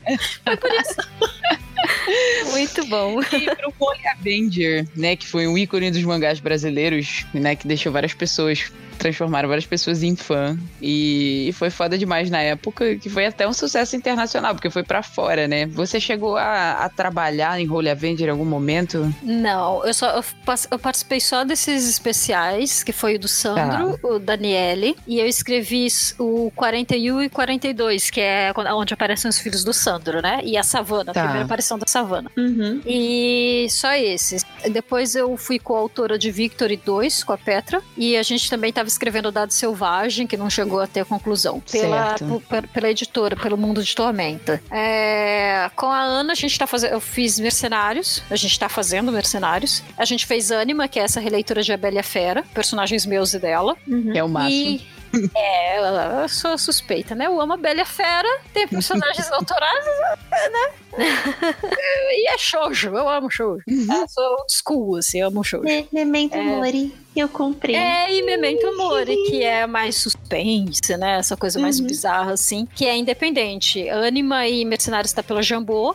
Memento Mori a gente faz independente. Eu tenho Certo. um conto na Amazon, Uhum. que na- é narrativa gráfica, é, desculpa, narrativa literária mesmo. Eu tô tentando escrever o livro que é a continuação desse conto, Uhum. né? Que é, mas é romance mesmo. Qual que é o nome do conto? O Requiem de uma Imortal. Belo nome. Porque eu sou apaixonada por mitologia grega, então é Uhum. meio que tipo Afrodite no meio dos humanos e tal. Ai, que legal.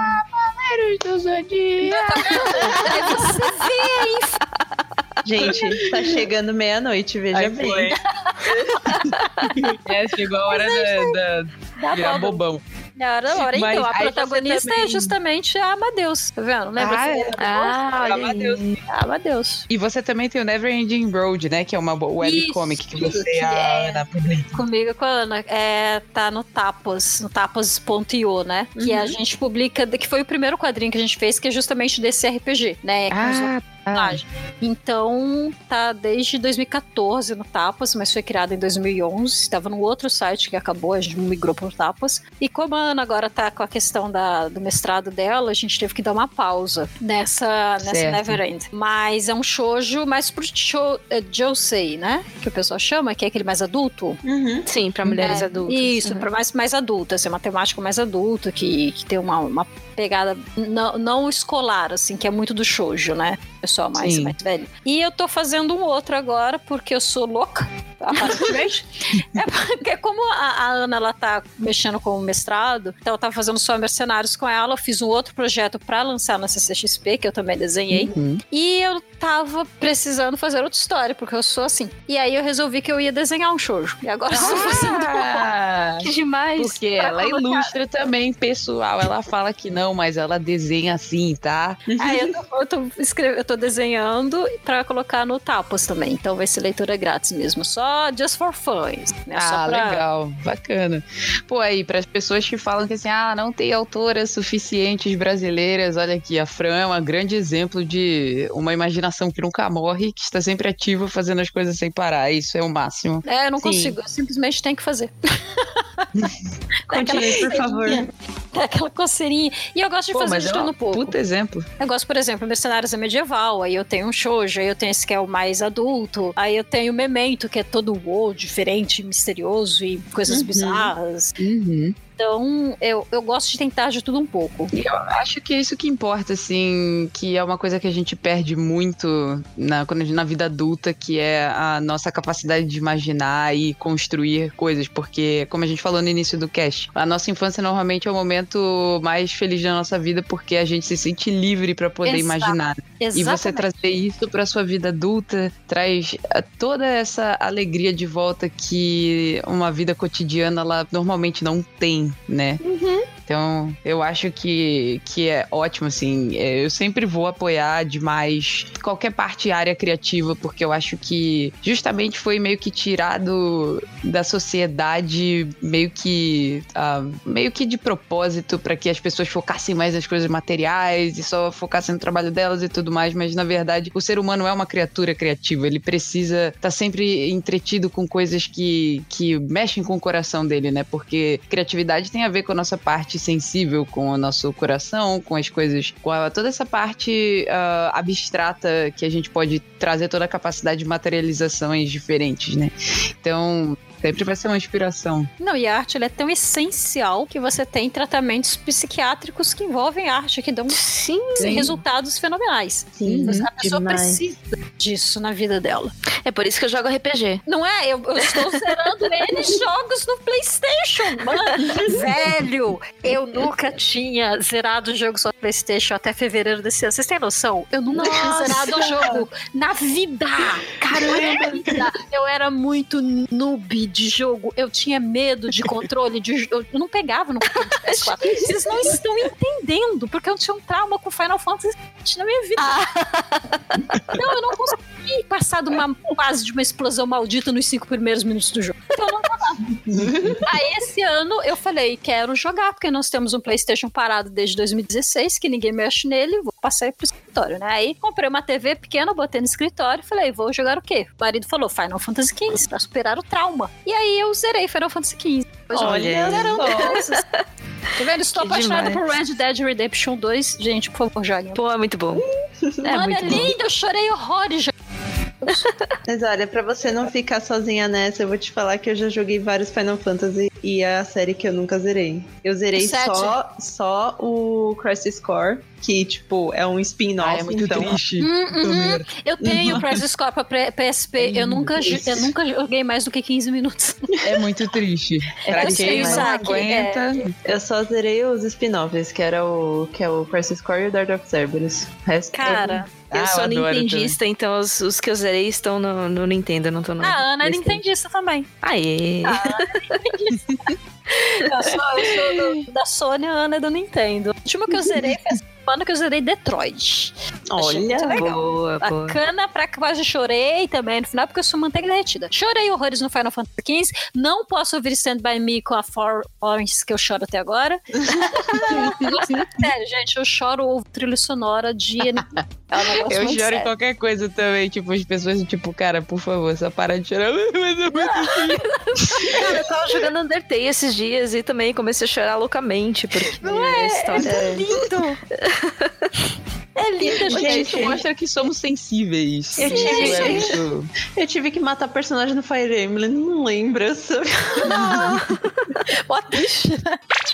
E Fran, quais são as obras que você gostaria de recomendar assim para as pessoas ah, verem? Ah, Claro que você já, já apresentou algumas durante o cast, mas assim, tem mais algum quadrinho, anime, filme que você ou, ou livro, webcomic que você gostaria de? Claro, é, tem um quadrinho que eu sou apaixonada. Esse, o autor, é, eu não conheço, não sei a vida dele não, tá? Prefiro não saber. Mas a arte dele é incrível. Ignorância Não, é uma ele- benção. Não é exatamente. Olha essa frase maravilhosa. Mas ele não é o autor, ele é o desenhista. O autor é um Tá. espanhol, mas enfim, Juan Rugarnido. Ele desenha um quadrinho chamado Black Sad, que é um quadrinho de detetive no ar, meio anos 40. E todos os, os, os personagens são animais, assim. O Black Sad é um Ah, gato preto. é. Cara, Bacana. O desenho isso é fodido é lindo. Maravilhoso. É lindo, lindo. Tem uma história dele que do Black Sad que é da supremacia branca. Tem aí os animais albinos e tal. E caraca, Uhum. é maravilhoso. Quadrinho europeu. Caramba. Maravilhoso. Vejam, leiam, se puderem. Tá sendo, acho que, publicado de novo aqui no Ótimo. Brasil. Tem um também que eu vi, não sei se você já viu, que é de uma autora com pseudônimo que chama Laca Daisy, que é sobre. É uma história que se passa são nos gatinhas. anos. 20. Aham. É muito boa, é muito boa. Eu Pra quem sabe ela inglês, quem só tem inglês. Cara, é. É. é muito boa. E ela, e ela é autodidata, ela aprendeu a desenhar tudo sozinha, assim. Ela Não, e a desenha desenha muito pra bem. caraca, que E a raiva. história é muito boa também, pra quem quiser. Ai, eu esqueci o nome. Tu lembra o nome do, do quadrinho? Eu lembro o nome da autora, mas é que é Laca Daisy, né? Que é, o É. pseudônimo dela, mas. A Ana o tem nome o do- quadrinho dela. Ah, putz, é, é muito bom. Pra quem também gosta, é na mesma pegada desse que a Fran acabou de, de apresentar. E- Só que a história desse se passa nos anos 40, talvez. Não, acho que é nos anos 20 também, hein? Eu acho é nos que é anos anos 20, 20. porque é na época dos, do- do- das gangues em Chicago e todas essas De coisas. acordo com, com o oráculo aqui, 1927. Isso é, aí. Exatamente, anos 20. É, Like a Daisy mesmo o nome da história. Laca Daisy. É, Like a Hum. Daisy. É Esse, maravilhoso. esse Black Sad, coincidentemente, também me indicaram essa semana, porque eu mandei uma foto do meu gato pra um amigo meu e ele falou: Nossa, você já viu do Black Sad? Parece ele.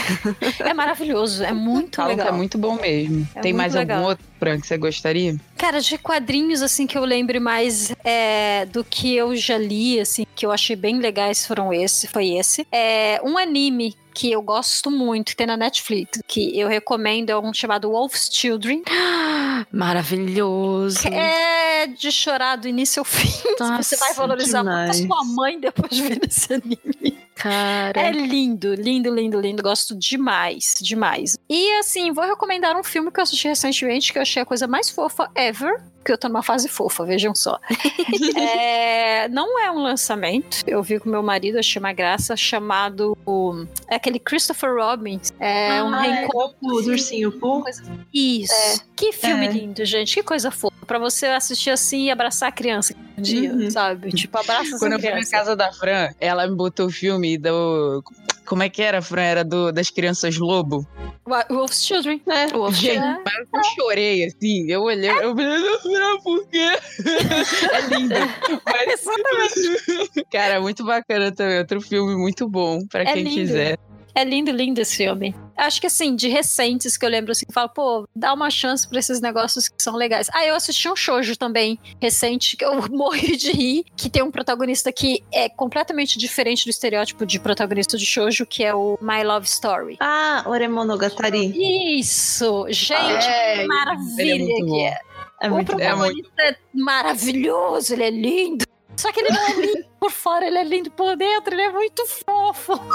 É imerso em- açúcar, assim, esse, Muito, é, esse mangá. É muito. muito fofinho. Pra quem gosta, vale muito a pena. É muito, Uhum. muito fofo mesmo. Quem não, assim, tem um, um anime que eu gosto muito que não foi terminado até hoje, acho que não será, porque o mangá não terminou. Mas eu gosto. Aí, eu- aí vocês veem, né, a, a- como é que funciona a cabeça. Eu gosto de Mon- ah, do, do Love Story e eu gosto de Berserk.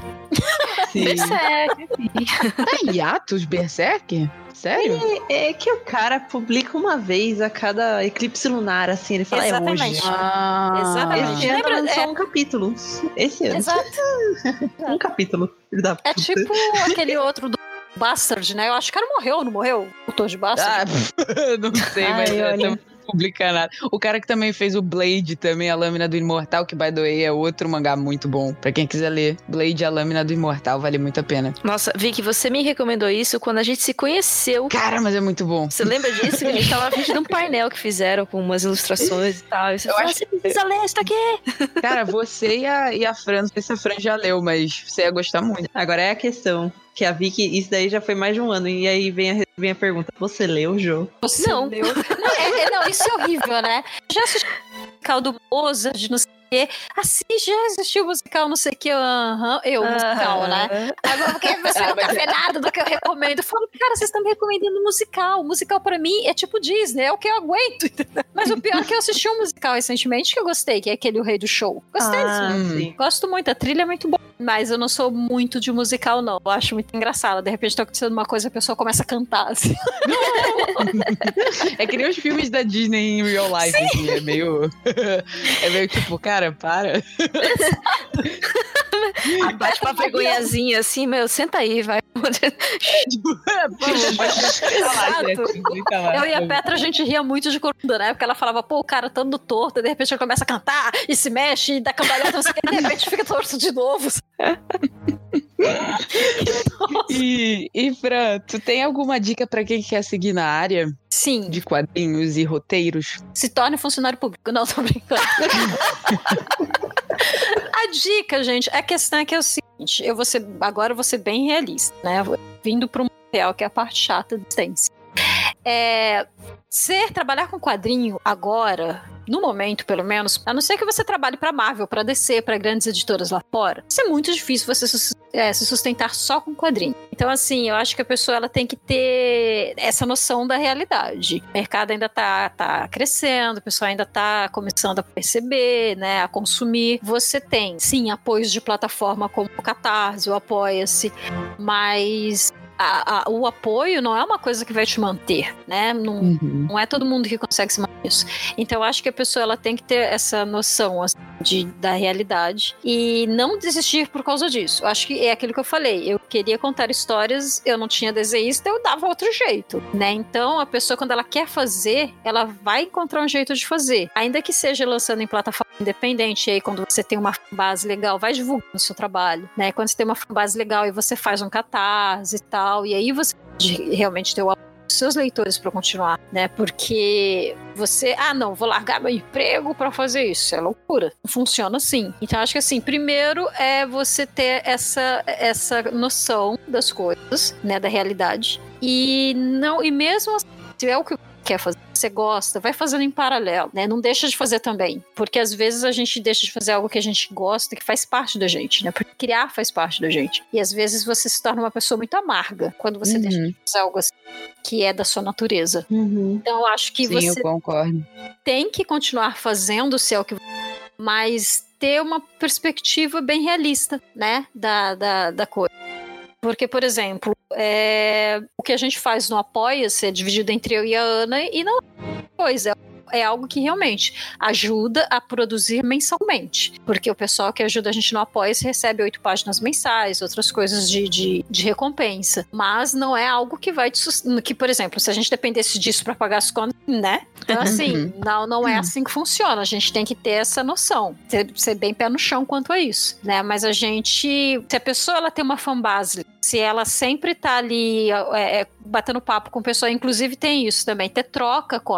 Não adianta só você ir fazendo e esperar que as pessoas até você, porque tem trocentos artistas na internet agora. Uhum. Se você não tem uma, uma troca com o público, eles não, não vão nem saber quem é você. É. Porque antigamente, quando eu entrei, é, a editora te divulgou. Seus quadrinhos estavam na banca de jornal. Alguém passava lá e ia ver. E tinha o boca a boca. Hoje é muito diferente. Hoje quem se divulga é você, o Uhum. próprio artista. Ou você paga alguém pra cuidar das suas redes sociais, ou você tem que cuidar, pelo menos, do seu Instagram. E é trabalhoso. É a parte mais é, trabalhosa. então, eu vou dizer pra vocês que é uma parte que eu tenho relutância. Eu, como eu Sou sou eu. muito antiga, exato, eu eu sou antiga, também. vim lá de trás. Então, assim, esse negócio de botar. E, e tem outra coisa, assim, hoje, o público, o público de hoje, o pessoal de antigamente não, não, não adquiriu esse hábito de boa. Mas o público de hoje, e você tem que pensar em todos, todo, todo o público potencial, ele não quer só o seu trabalho, quer você. Então, é muito É. bizarro, porque você pode botar o seu trabalho, mas se de vez em quando você não falar um pouco de você, as pessoas, não pessoas vão se conectar né? contigo. Exatamente. Elas querem saber que você é real, de alguma maneira, que você tem algo que, é, é- que, que conversa com o mundo delas, né? E para isso serve a questão da divulgação, né? Então, assim, você realmente tem que se julgar, mas não é entrar no post do, do artista famoso e falar me sigam. Não é assim, é fazendo o seu trabalho divulgando Ah, é. o seu trabalho, entendeu? E Sim. aí pessoas que vão gostar do seu trabalho vão chegar a ele, artistas que gostarem vão compartilhar aquilo, né? Então é essa questão também, não é esperar que de uma hora para outra a editora vai olhar o seu trabalho e vai ver que você é super hiper mega especial, não tá funcionando. A não ser que você seja tipo um piccolo, É, né? um piccolo, né? Que conseguiu lá, mas também há quanto tempo que ele já vinha lançando aquele mostrando aqueles desenhos. Uhum. Sim. Sim. É, ele ficou muito famoso pelo storytelling dele, né? Pelas Exatamente. imagens que ele trouxe pro cotidiano de fanart já do Teen Titans, né? Então. Exatamente. Mas assim, teve todo um trabalho. Cara, essa é a parte que eu concordo contigo, Fran. Assim, tipo, a parte de você é, ir atrás e postar as coisas e falar com as pessoas da internet, a parte pra mim é mais difícil, porque É eu não tenho difícil. paciência. É bem difícil. Eu não, eu- a minha questão é que é aquilo que eu falo. Eu não me acho uma pessoa, um ser humano que vai lá falar, poxa, olha como eu sou interessante. Então eu coloco meu trabalho. Só que às vezes as pessoas não querem só. Às vezes não. Hoje as pessoas não querem só isso. Então, de vez em quando, você bater um papo, sabe? E é legal você mostrar isso para as pessoas também, porque elas vão pensar, cara, por que eu vou dar o dinheiro para essa pessoa aí que tá, tipo, realmente nem ligando? Eu mando uma mensagem ela nem responde. Sabe? Pois é. Eu, do ponto de vista, ponto de vista de, lei, de quem consome, de quem lê, eu, eu apoio muito muitos projetos no Catarse e tudo mais, porque eu acho que realmente temos que apoiar o cenário brasileiro de, de quadrinhos e de, de literatura, enfim. E é muito difícil escolher para quem, porque, óbvio, a gente tem orçamento limitado, né? Sim. Não dá pra sair Sim. jogando dinheiro na cara de todo mundo. Não, eu. Vale da CCXP e eu tenho que me controlar. Pois é. Porque assim, eu olho e falo, mano, eu não tenho dinheiro pra levar tudo e pior, eu não vou ter tempo de ler tudo. Tem Então, isso É. também. Você, por você, você quer ajudar todos os seus colegas que estão ali. Sim. Mas não dá É, uma, financeiramente. é a parte difícil. É. é E quando eu digo que é difícil de você postar as coisas na rede social, é justamente por toda essa a questão do, do trabalho e, e por tudo isso que tem por trás, porque a gente já não tem muito tempo, né, pra, pra concretizar as coisas. E aí essa parte ela precisa de dedicação e carinho pra ser feita, porque você precisa mostrar que você está interessado em trazer o público pra você também. Sim. Então é por isso que é difícil pra mim, porque como a gente já tem o, o tempo ali muito limitado pra fazer as coisas, pra mim a parte que dá mais trabalho é essa, justamente a de você trazer as pessoas, né? Então é, é mais por isso mesmo. Porque assim, é legal, é, é super divertido você postar alguma coisa e as pessoas comentarem, falar contigo. É- Isso é muito bom, o feedback é maravilhoso. O problema é a parte de você fazer. Não, e você lembrar de fazer, né? Porque É, e você lembrar de fazer. Eu, eu não, não sou dessa época de rede social, entendeu? Pra mim, celular é pra Uhum. receber e fazer chamada de fone. Uhum. É nem WhatsApp. Eu quero morrer quando as pessoas ficam me mandando textão e arquivo coisa pro WhatsApp. Mas da real, me manda por e-mail de acha, tem quase 40 anos, inferno. Então, tipo assim, sabe? Eu sou de. Mano, eu sou da época de fórum, pelo amor de Deus. Então, assim, meus dedos são grandes, minha tecla é pequena, não tem condição. Então, assim, e, e eu tenho essa dificuldade. Tenho essa dificuldade. Tem dias que Sim. eu passo dois, três dias. Tem semanas que eu passo dois, três dias sem postar nada. Aí eu penso, ah, tem que postar, né? E, e é realmente parte que, que é a gente tem que lutar contra essa coisa de se É. enfiar na caverna. Se você quiser É. fazer isso. É que a gente tem, tem pessoas que têm essa tendência, né? Eu sou assim, você é assim, outras pessoas também são assim, então a gente acaba esquecendo e se perdendo nisso. Então eu teria que contratar, tipo, a Rita, que a Rita mexe com isso. Tá vendo? Então, parte pra mim. Uhum. Contra- contratar alguém e falar, faz essa parte aí pra mim, pelo amor Faz de essa parte pra mim, pelo amor de Jesus Cristo. Exatamente. Inclusive, pesquisando pra pauta aqui, é, eu acabei tropeçando num certo canal de YouTube que não é atualizado há tipo uns dois anos. Uma pessoa com uma máscara de palhaço porque não queria mostrar a cara nos né?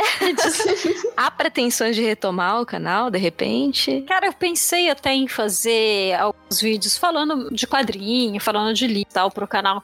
Só que sabe o que eu vou dizer a verdade? Eu morro de preguiça de fazer maquiagem. E eu não posso, eu não tenho condição. entendo, meu Deus do céu. Eu não tenho condição de aparecer com a minha cara lavada. Gente, não tem condição. Porque senão eu vou perder todos os meus seguidores. Todos. Leitores. imagino. Eu preciso. Mas assim, a minha preguiça é essa. Preciso de fazer Eu maquiagem. entendo. Aí eu penso, pô, eu vou fazer maquiagem, aí eu vou editar o vídeo, e eu podia estar fazendo o quê? Eu podia estar escrevendo, podia estar fazendo foto dos meus bonecos, podia estar zerando mais um jogo Playstation. Eu prefiro. É questão de prioridades. Então, e assim, e eu não tô muito mais no meio de BJD na comunidade, que tem aí, tá falando até dos bonecos, né? Sim. Continuo minha coleção, ainda curto muito minha coleção, mas eu não tô na comunidade porque tem um pessoalzinho muito doido e tem uma mina me plagiando. Então eu Uh, cansei. é Não sério. creio. Gente, É mas tem gente doida em todo lugar, né? Outro dia eu também eu Todo tava lugar. no Twitter, aí uma pessoa aleatória, assim, com, com desenhos meus como foto de perfil e foto do, da capa. Eu assim, ah, então tá, né? Mas olha É, só. Ok. tá vendo? É, muita gente louca, cara, tá plagiando a Amadeus, viu? Não é nenhuma Olha personagem só. desconhecida, não, tá? É uma personagem que o pessoal que lê tal conhece. E é do meio de. BJD, entendeu? Então, assim, chegou num ponto que eu falei, ah, mano, sabe, é muita gente doente, dá meus bonequinhos amigo. É, não preciso. Não vou mais fazer vídeo com coisa de boneco, não, porque é muita gente doente, sabe? Não tenho mais. Certo. Tô muito velha pra essas coisas. Vocês têm mais alguma pergunta que vocês gostariam, algum adendo pra fazer com a pra Fran? Não, eu tô muito feliz. Ah, espero encontrar contigo, de repente, na CCX. Leva lá um quadrinho se você encontrar. Eu vou levar. Eu Depois tenho eu te falo. tá por aqui. Depois eu te falo em off do negócio de, de Arton. Tô esperando o Fran, você e Ana virem aqui pra Pô. gente ir, mas como esse CCXP, Ó. Ventão, Ania. Então, talvez daqui a alguns anos aquelas. Eu quero ir. Conheço a Europa. Né? Não, não conheço a Austrália também, não. Mas eu digo assim, a Ana tá na Irlanda, né? Uhum. Aí eu achei que você está em Portugal, então eu conseguiria fazer as duas coisas. Mas você resolveu ir pra outro Pum. lugar. Né? Você Mas resolveu ir agora tem mais lugares. É verdade, agora eu posso ir ficar onde você. Você tem. Você tá, tá morando quê? Em um. Sim, em Sydney. Não, eu sei, mas você tá morando em coisa de faculdade? Em... Ah, não, não. Eu tô morando de uma casa é, dividida com outras pessoas, né? Ah, Com outra- é, legal, legal. É, Aí é legal. então aí é eu moro aqui, tem espaço pra pôr Aí colchão. é legal, tá vendo? Olha, agora eu quiser. posso ficar na Irlanda, eu posso ficar no Japão, porque eu sou uma gracinha de uma menina de lá. Posso ficar na, na Austrália, olha, é dinheiro. Pronto. Olha aí.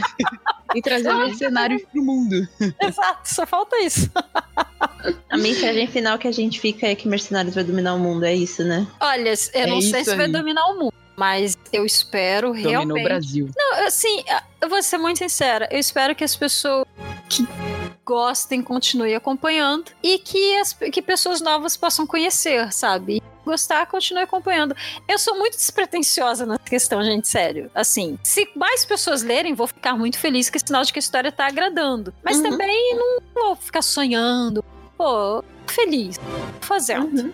Espero que eu continue É vendendo pra eu não perder isso. Ah, E que não venda vai. mais, que mais pessoas conheçam. ah, mas faz muito sucesso. Toda vez que eu vou na CCXP e vocês estão lá, tem milhares de pessoas na frente do- da bancada do Mercenários e isso é muito feliz. É, tipo, é muito legal você ver isso em todas as bancas do, do Artist Alley lá. Cara, É, é, é é muito bacana. bacana ver a quantidade de pessoas interessadas nos trabalhos é, individuais de cada um daqueles artistas, porque é muito importante, já que o mercado, tipo, do mundo inteiro em questão de entretenimento já é difícil. No Brasil, então, é complicado. E ver as pessoas, as pessoas, tipo, interessadas, querendo participar, ajudar os artistas e realmente gostando das obras deles, eu acho que é a parte mais gratificante de tudo isso, assim. Eu chego lá, eu quero comprar tudo e eu não tenho dinheiro pra comprar um pastel, assim. Aí, sabe? Mas eu seleciono o que eu posso e aí sempre ajudo quem dá. E, e eu acho que essa é a parte mais legal de todas, é ver as pessoas se divertindo com os artistas e com as histórias que eles criam. Queria pedir pro nosso editor colocar uma salva de palmas para a Fran. Pode botar meus gritos também no fundo. E a gente vai deixar os links também. A minha conta é Banco Bradesco. Eu falei que eu preferia a parte de dinheiro, mas tô brincando. Tá certo, põe, põe aí tudo, apoia. Assinada autora de mercenários com motivo. Não é?